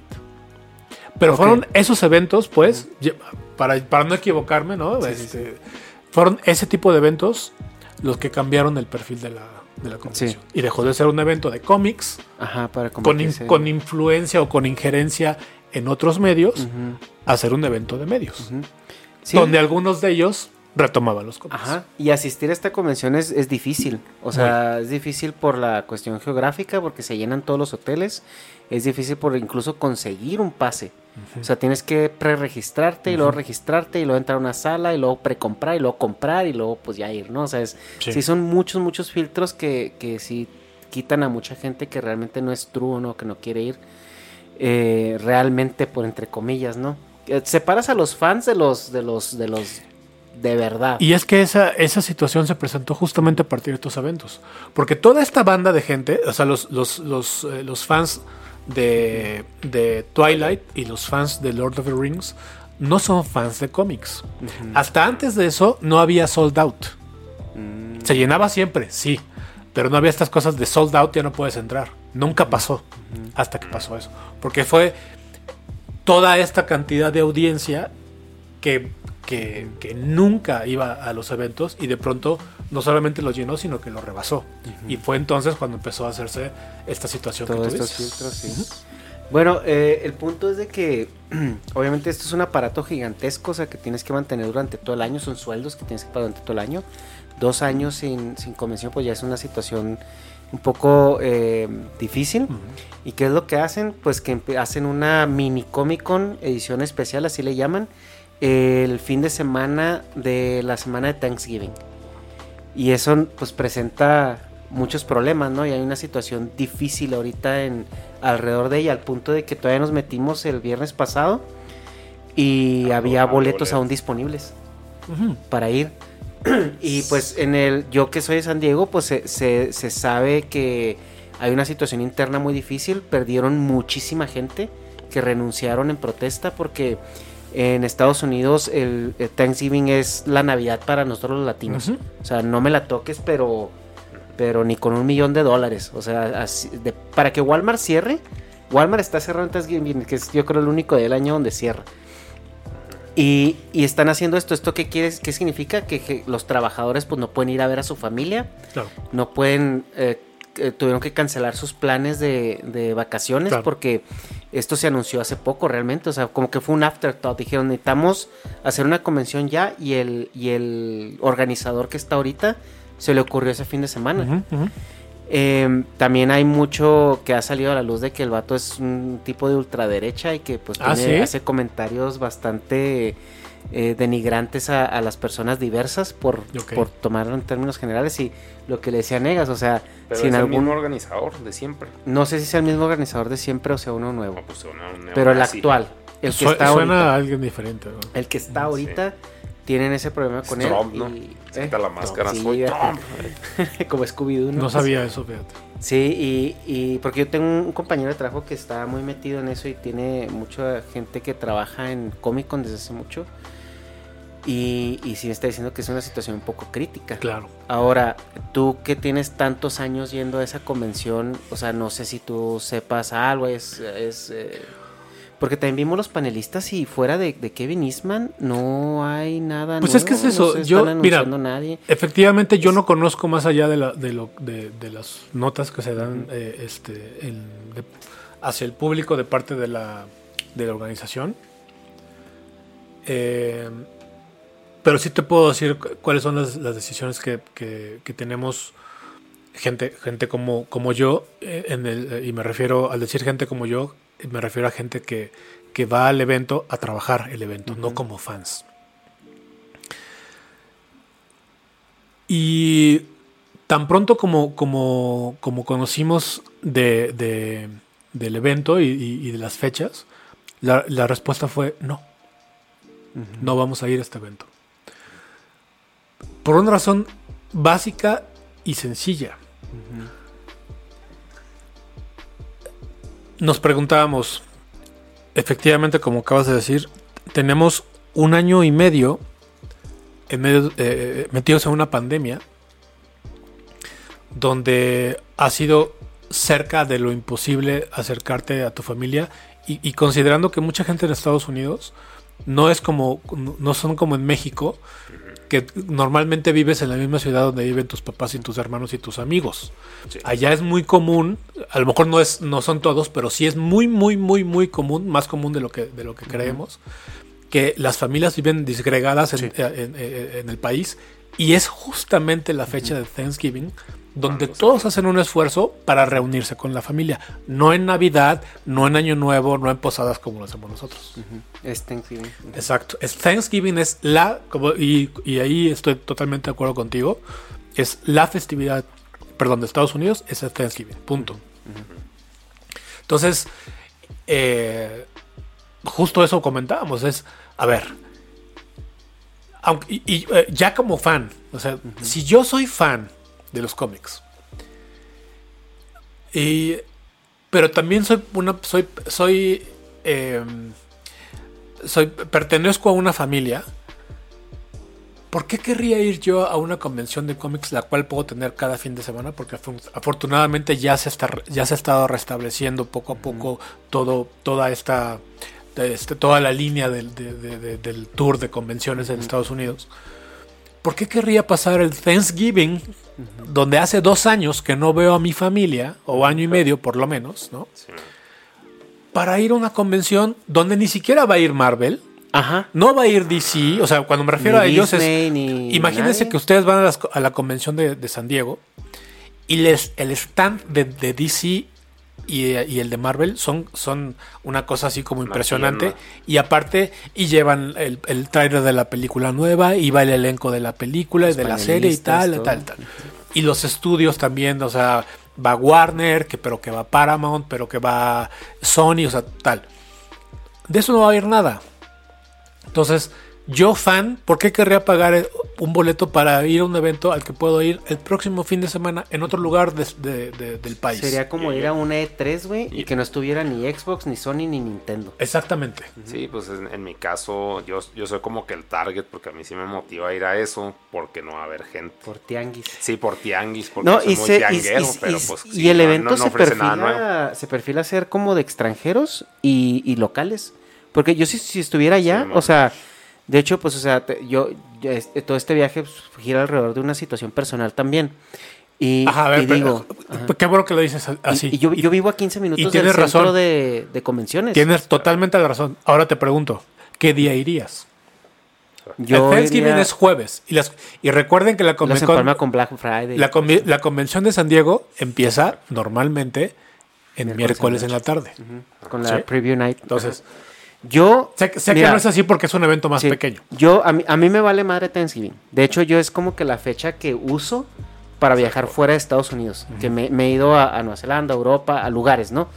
Y porque es muy barato. Porque es lo barato. Porque todo el mundo está viajando dentro de Estados Unidos en esas fechas. Entonces yo me voy cuatro, tres, cu- tres, cuatro días antes, antes de que el aeropuerto esté a reventar, y te agarras unas vacaciones internacionales muy económicas.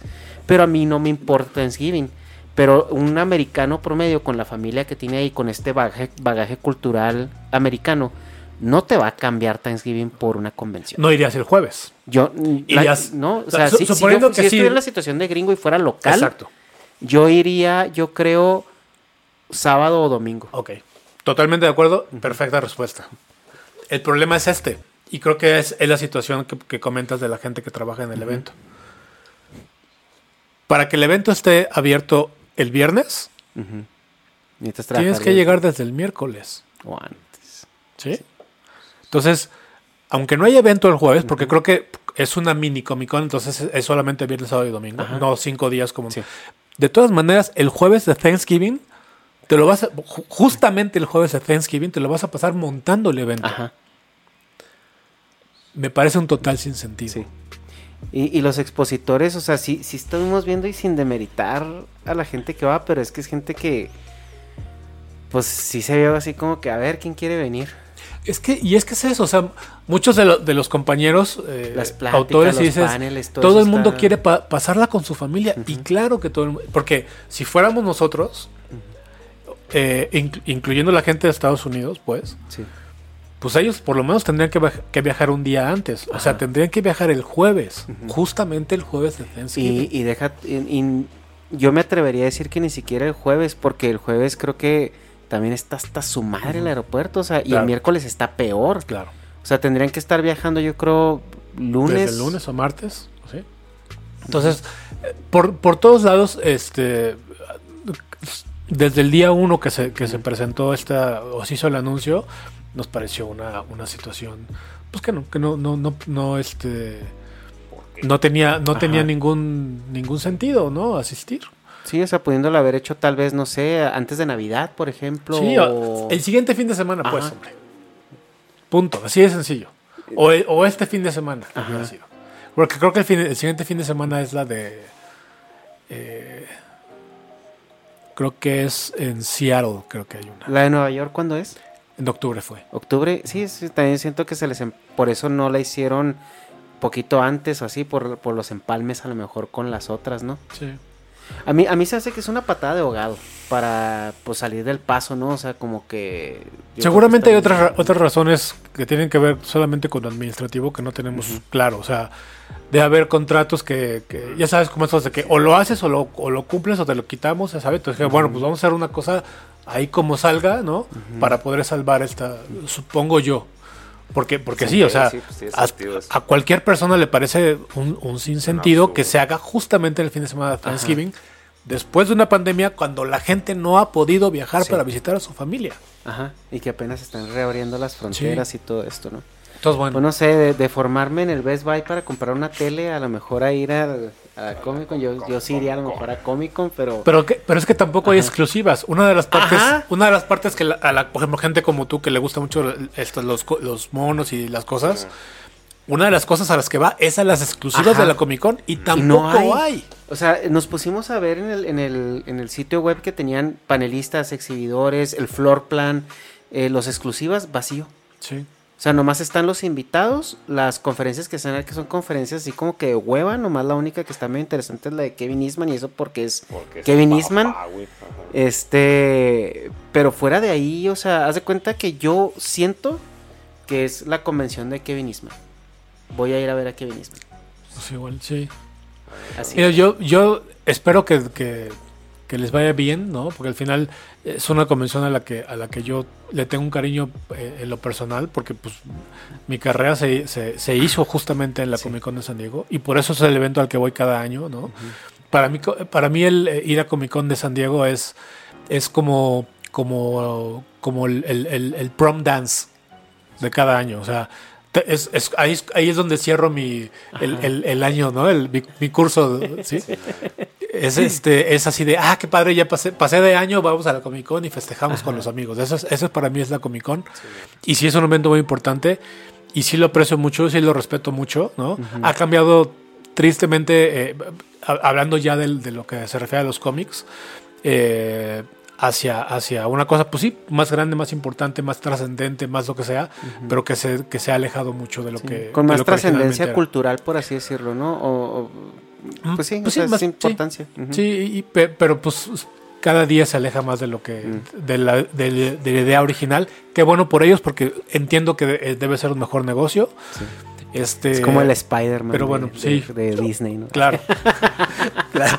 Pero sí que sí me sí sí o- ojalá que dentro de todo pues les vaya les vaya bien, ¿no? Y que la gente que que, que, que, que atienda pues la pase bien y la gente que tenga que ir a trabajar pues ojalá que, que sea que, Que sea le paguen les- que le paguen bien. sí. Y ahí nos veremos el próximo año Ojalá. cuando regrese a- al- verano. Sí. Y pues ya para terminar, y ya, y ahora sí ya, ya, ya tengo mucho tiempo hablando. Te quería hacer una pregunta y no me quería ir sin ella. eh, y es lo referente a Stan Lee. ¿Cómo le hicieron? ¿Cómo le hiciste? ¿Cuál fue el camino para que Stan Lee dijera sí y traerlo? Porque imagino que tuviste que pasar no sé cuántos filtros. ¿Cuál fue la clave? ¿Cuál fue así la alineación planetaria? ¿O cómo? Fue mucho más sencillo de lo que tú crees. Hay una parte que te puedo comentar en público y hay una parte que te puedo comentar en privado. A ver, la que se comenta en público. La parte que te puedo platicar en público es estábamos eh, yo yo yo ya yo tengo o yo tenía ya tiempo trabajando con el equipo de Stan Lee eh, haciendo portadas variantes entonces hacíamos firmas este donde estaba donde estaba Stan y, yo a, su lado no este entonces firmaba él y firmaba yo y la verdad es, eh, fue, fue un tiempo muy muy muy bonito el poquito tiempo que, que pude que pude estar cerca de él no este fue fue muy chido la verdad. Y, y, y, en consecuencia, pues con, con, con todo su equipo, que es un equipo eh, bastante, bastante nutrido, unas 8 o 10 personas, ¿no? Que lo, entre que lo llevan y que lo atienden y que lo ayudan con toda la logística de los cómics y todo. Sí, no, no, no, claro. Sí, pues cuando, vino la, cuando vino la Conque, una de las cosas que, que se solicitaron de parte de, de su- de su, de su equipo era, era dos masajistas en backstage. Por- para que, porque el cuate, o sea, imagínate que estás, ya era un hombre ya de 90 años, pues, y, y estar todo el día sentado, o sea, Por más sano que estuvieras Ajá, ya. exactamente. Entonces Si tenían- nosotros tenían aquí que- tres, tres horas sentado ya así como que. ah. le compramos una, le- así, le com- se le compró un, un, un, este, un, de estos carritos que hay en, en- en los. Costcos, ajá, así, para, para, la, para la gente que tiene, que tiene problemas, que no pueda caminar y tal, para que pudiera, para que no tuviera que caminar del backstage al, al, al escenario, así, o sea, todas las, las- todas las comunidades que le, que, que- a- que le pudimos acercar para, para su bienestar, lo, lo, lo hicimos. Le compramos un carro Stanley. Pues no le compramos un carro, pero, pero se le. Una, una, la, em- la empresa TAR, que es eh, una empresa aérea de, de este. que- que tiene una, su sede, creo yo, en Querétaro, o por lo menos tiene una oficina, nos, nos, nos cedió uh, este, un, una- un vuelo privado para traer de Stan Lee de Estados Unidos a México y de México a Estados Unidos. O sea, ni siquiera tuvo que viajar en, en línea Comercial. línea comercial. O sea, todo ese tipo de cosas son, son lo, lo que platicamos hace ratito. Son las cosas que tienen que existir alrededor de una celebridad de ese tamaño para que esta celebridad sepa venir.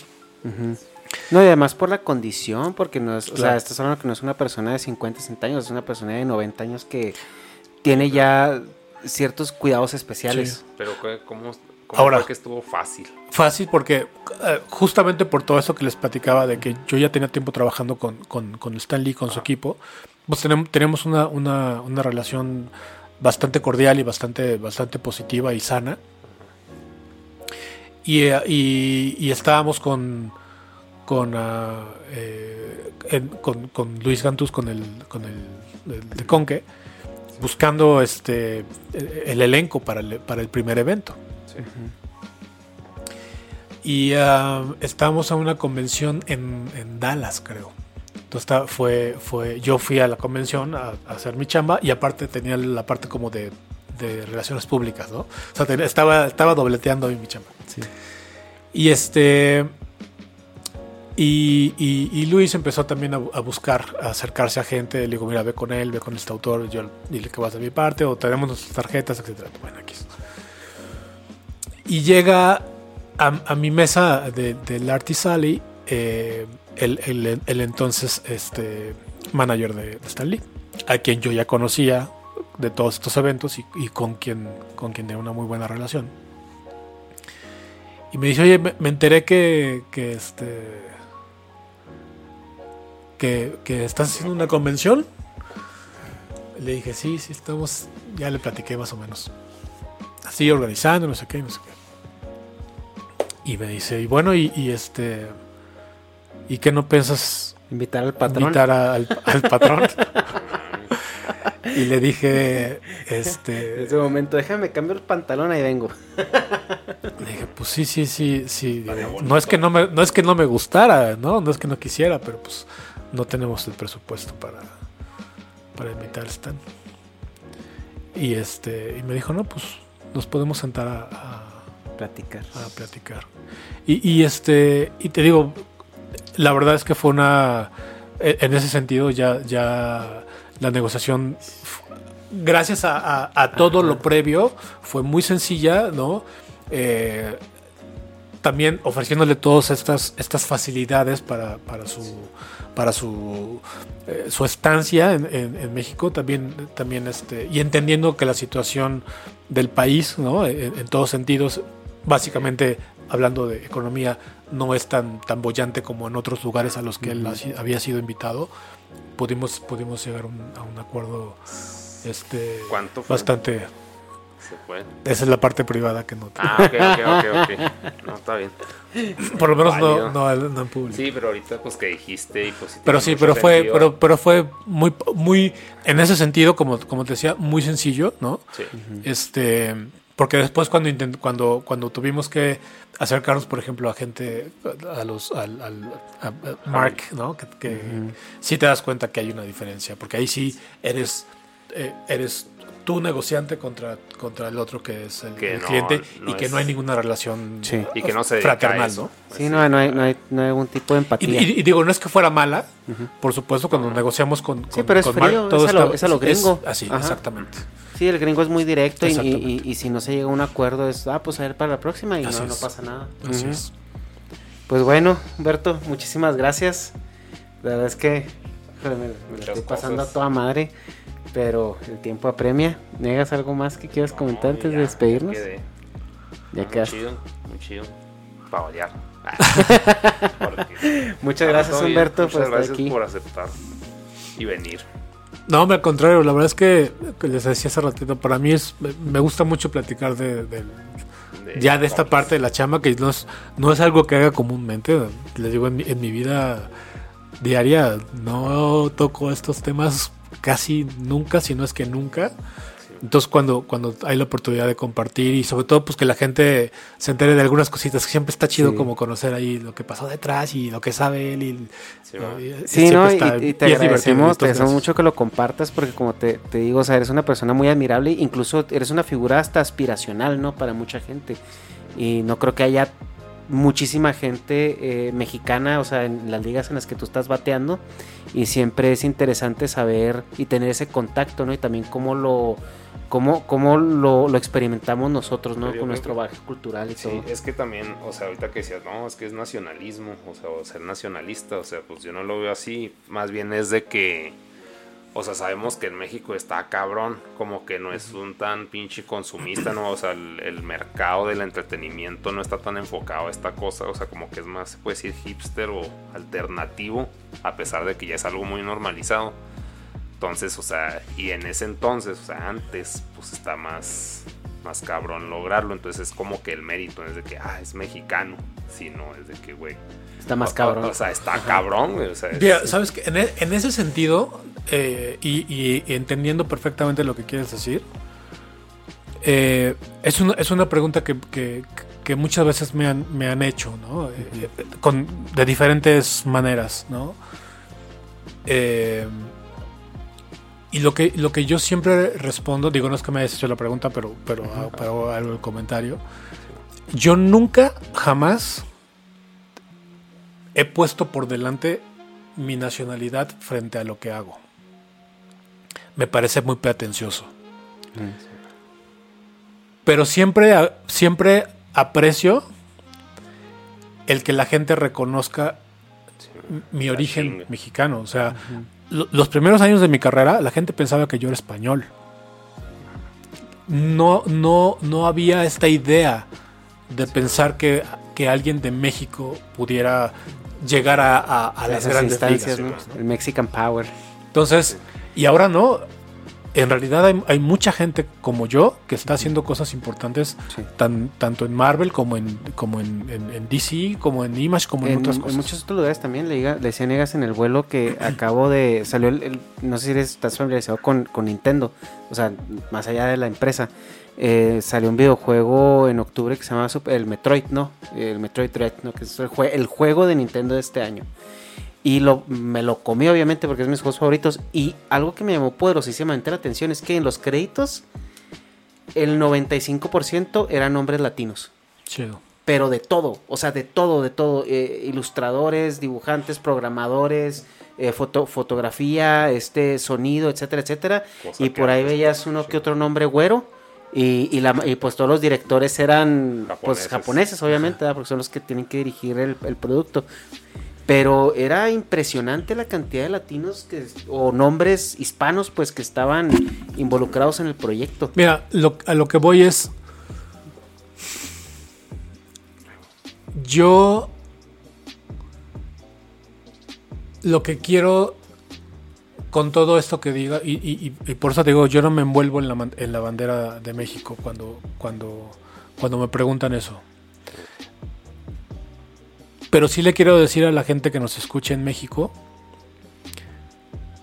que yo soy un tipo más corriente que común.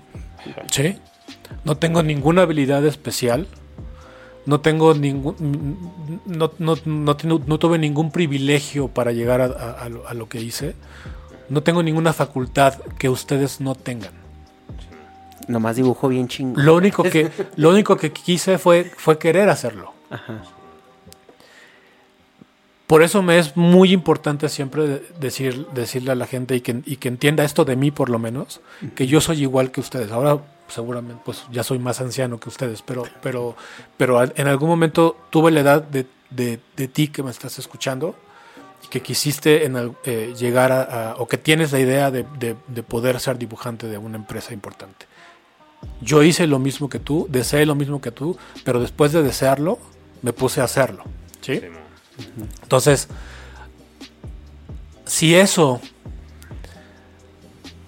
viene eh, anexado con el hecho de que soy mexicano y que soy orgullosamente, no solamente soy mexicano, sino soy orgullosamente mexicano. Y que me encanta que la gente eh, reconozca de dónde vengo y de dónde soy. Eso aún más lo aprecio. Pero no es algo con lo, con- no es una bandera con la que salga de enfrente. Porque vuelvo a lo mismo, no es mi lugar hacer eso. ¿no? Así que ojalá, ojalá que, que- que- tú que me estás escuchando, que nos estás viendo, ¿no?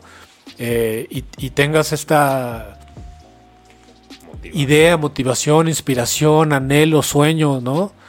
Eh, cierro con esta frase, que es una frase que hice hace algunos años y que, me, y que me dio la oportunidad de dar una, una plática TED. Deja de soñar, los sueños no sirven para nada más que para soñar. Por los sueños se suspira, por las metas se trabaja. ¿Quieres lograr tu meta? Deja de soñar en eso y conviértelo en trabajo. Y créeme que si trabajas, lo vas a lograr. Eso es todo. Chinguele. Chinguele. Muchísimas gracias. Pues ahí la dejamos, chavos. Nos vemos la semana que entra. Espero les haya gustado. Bye. Bye. Gracias.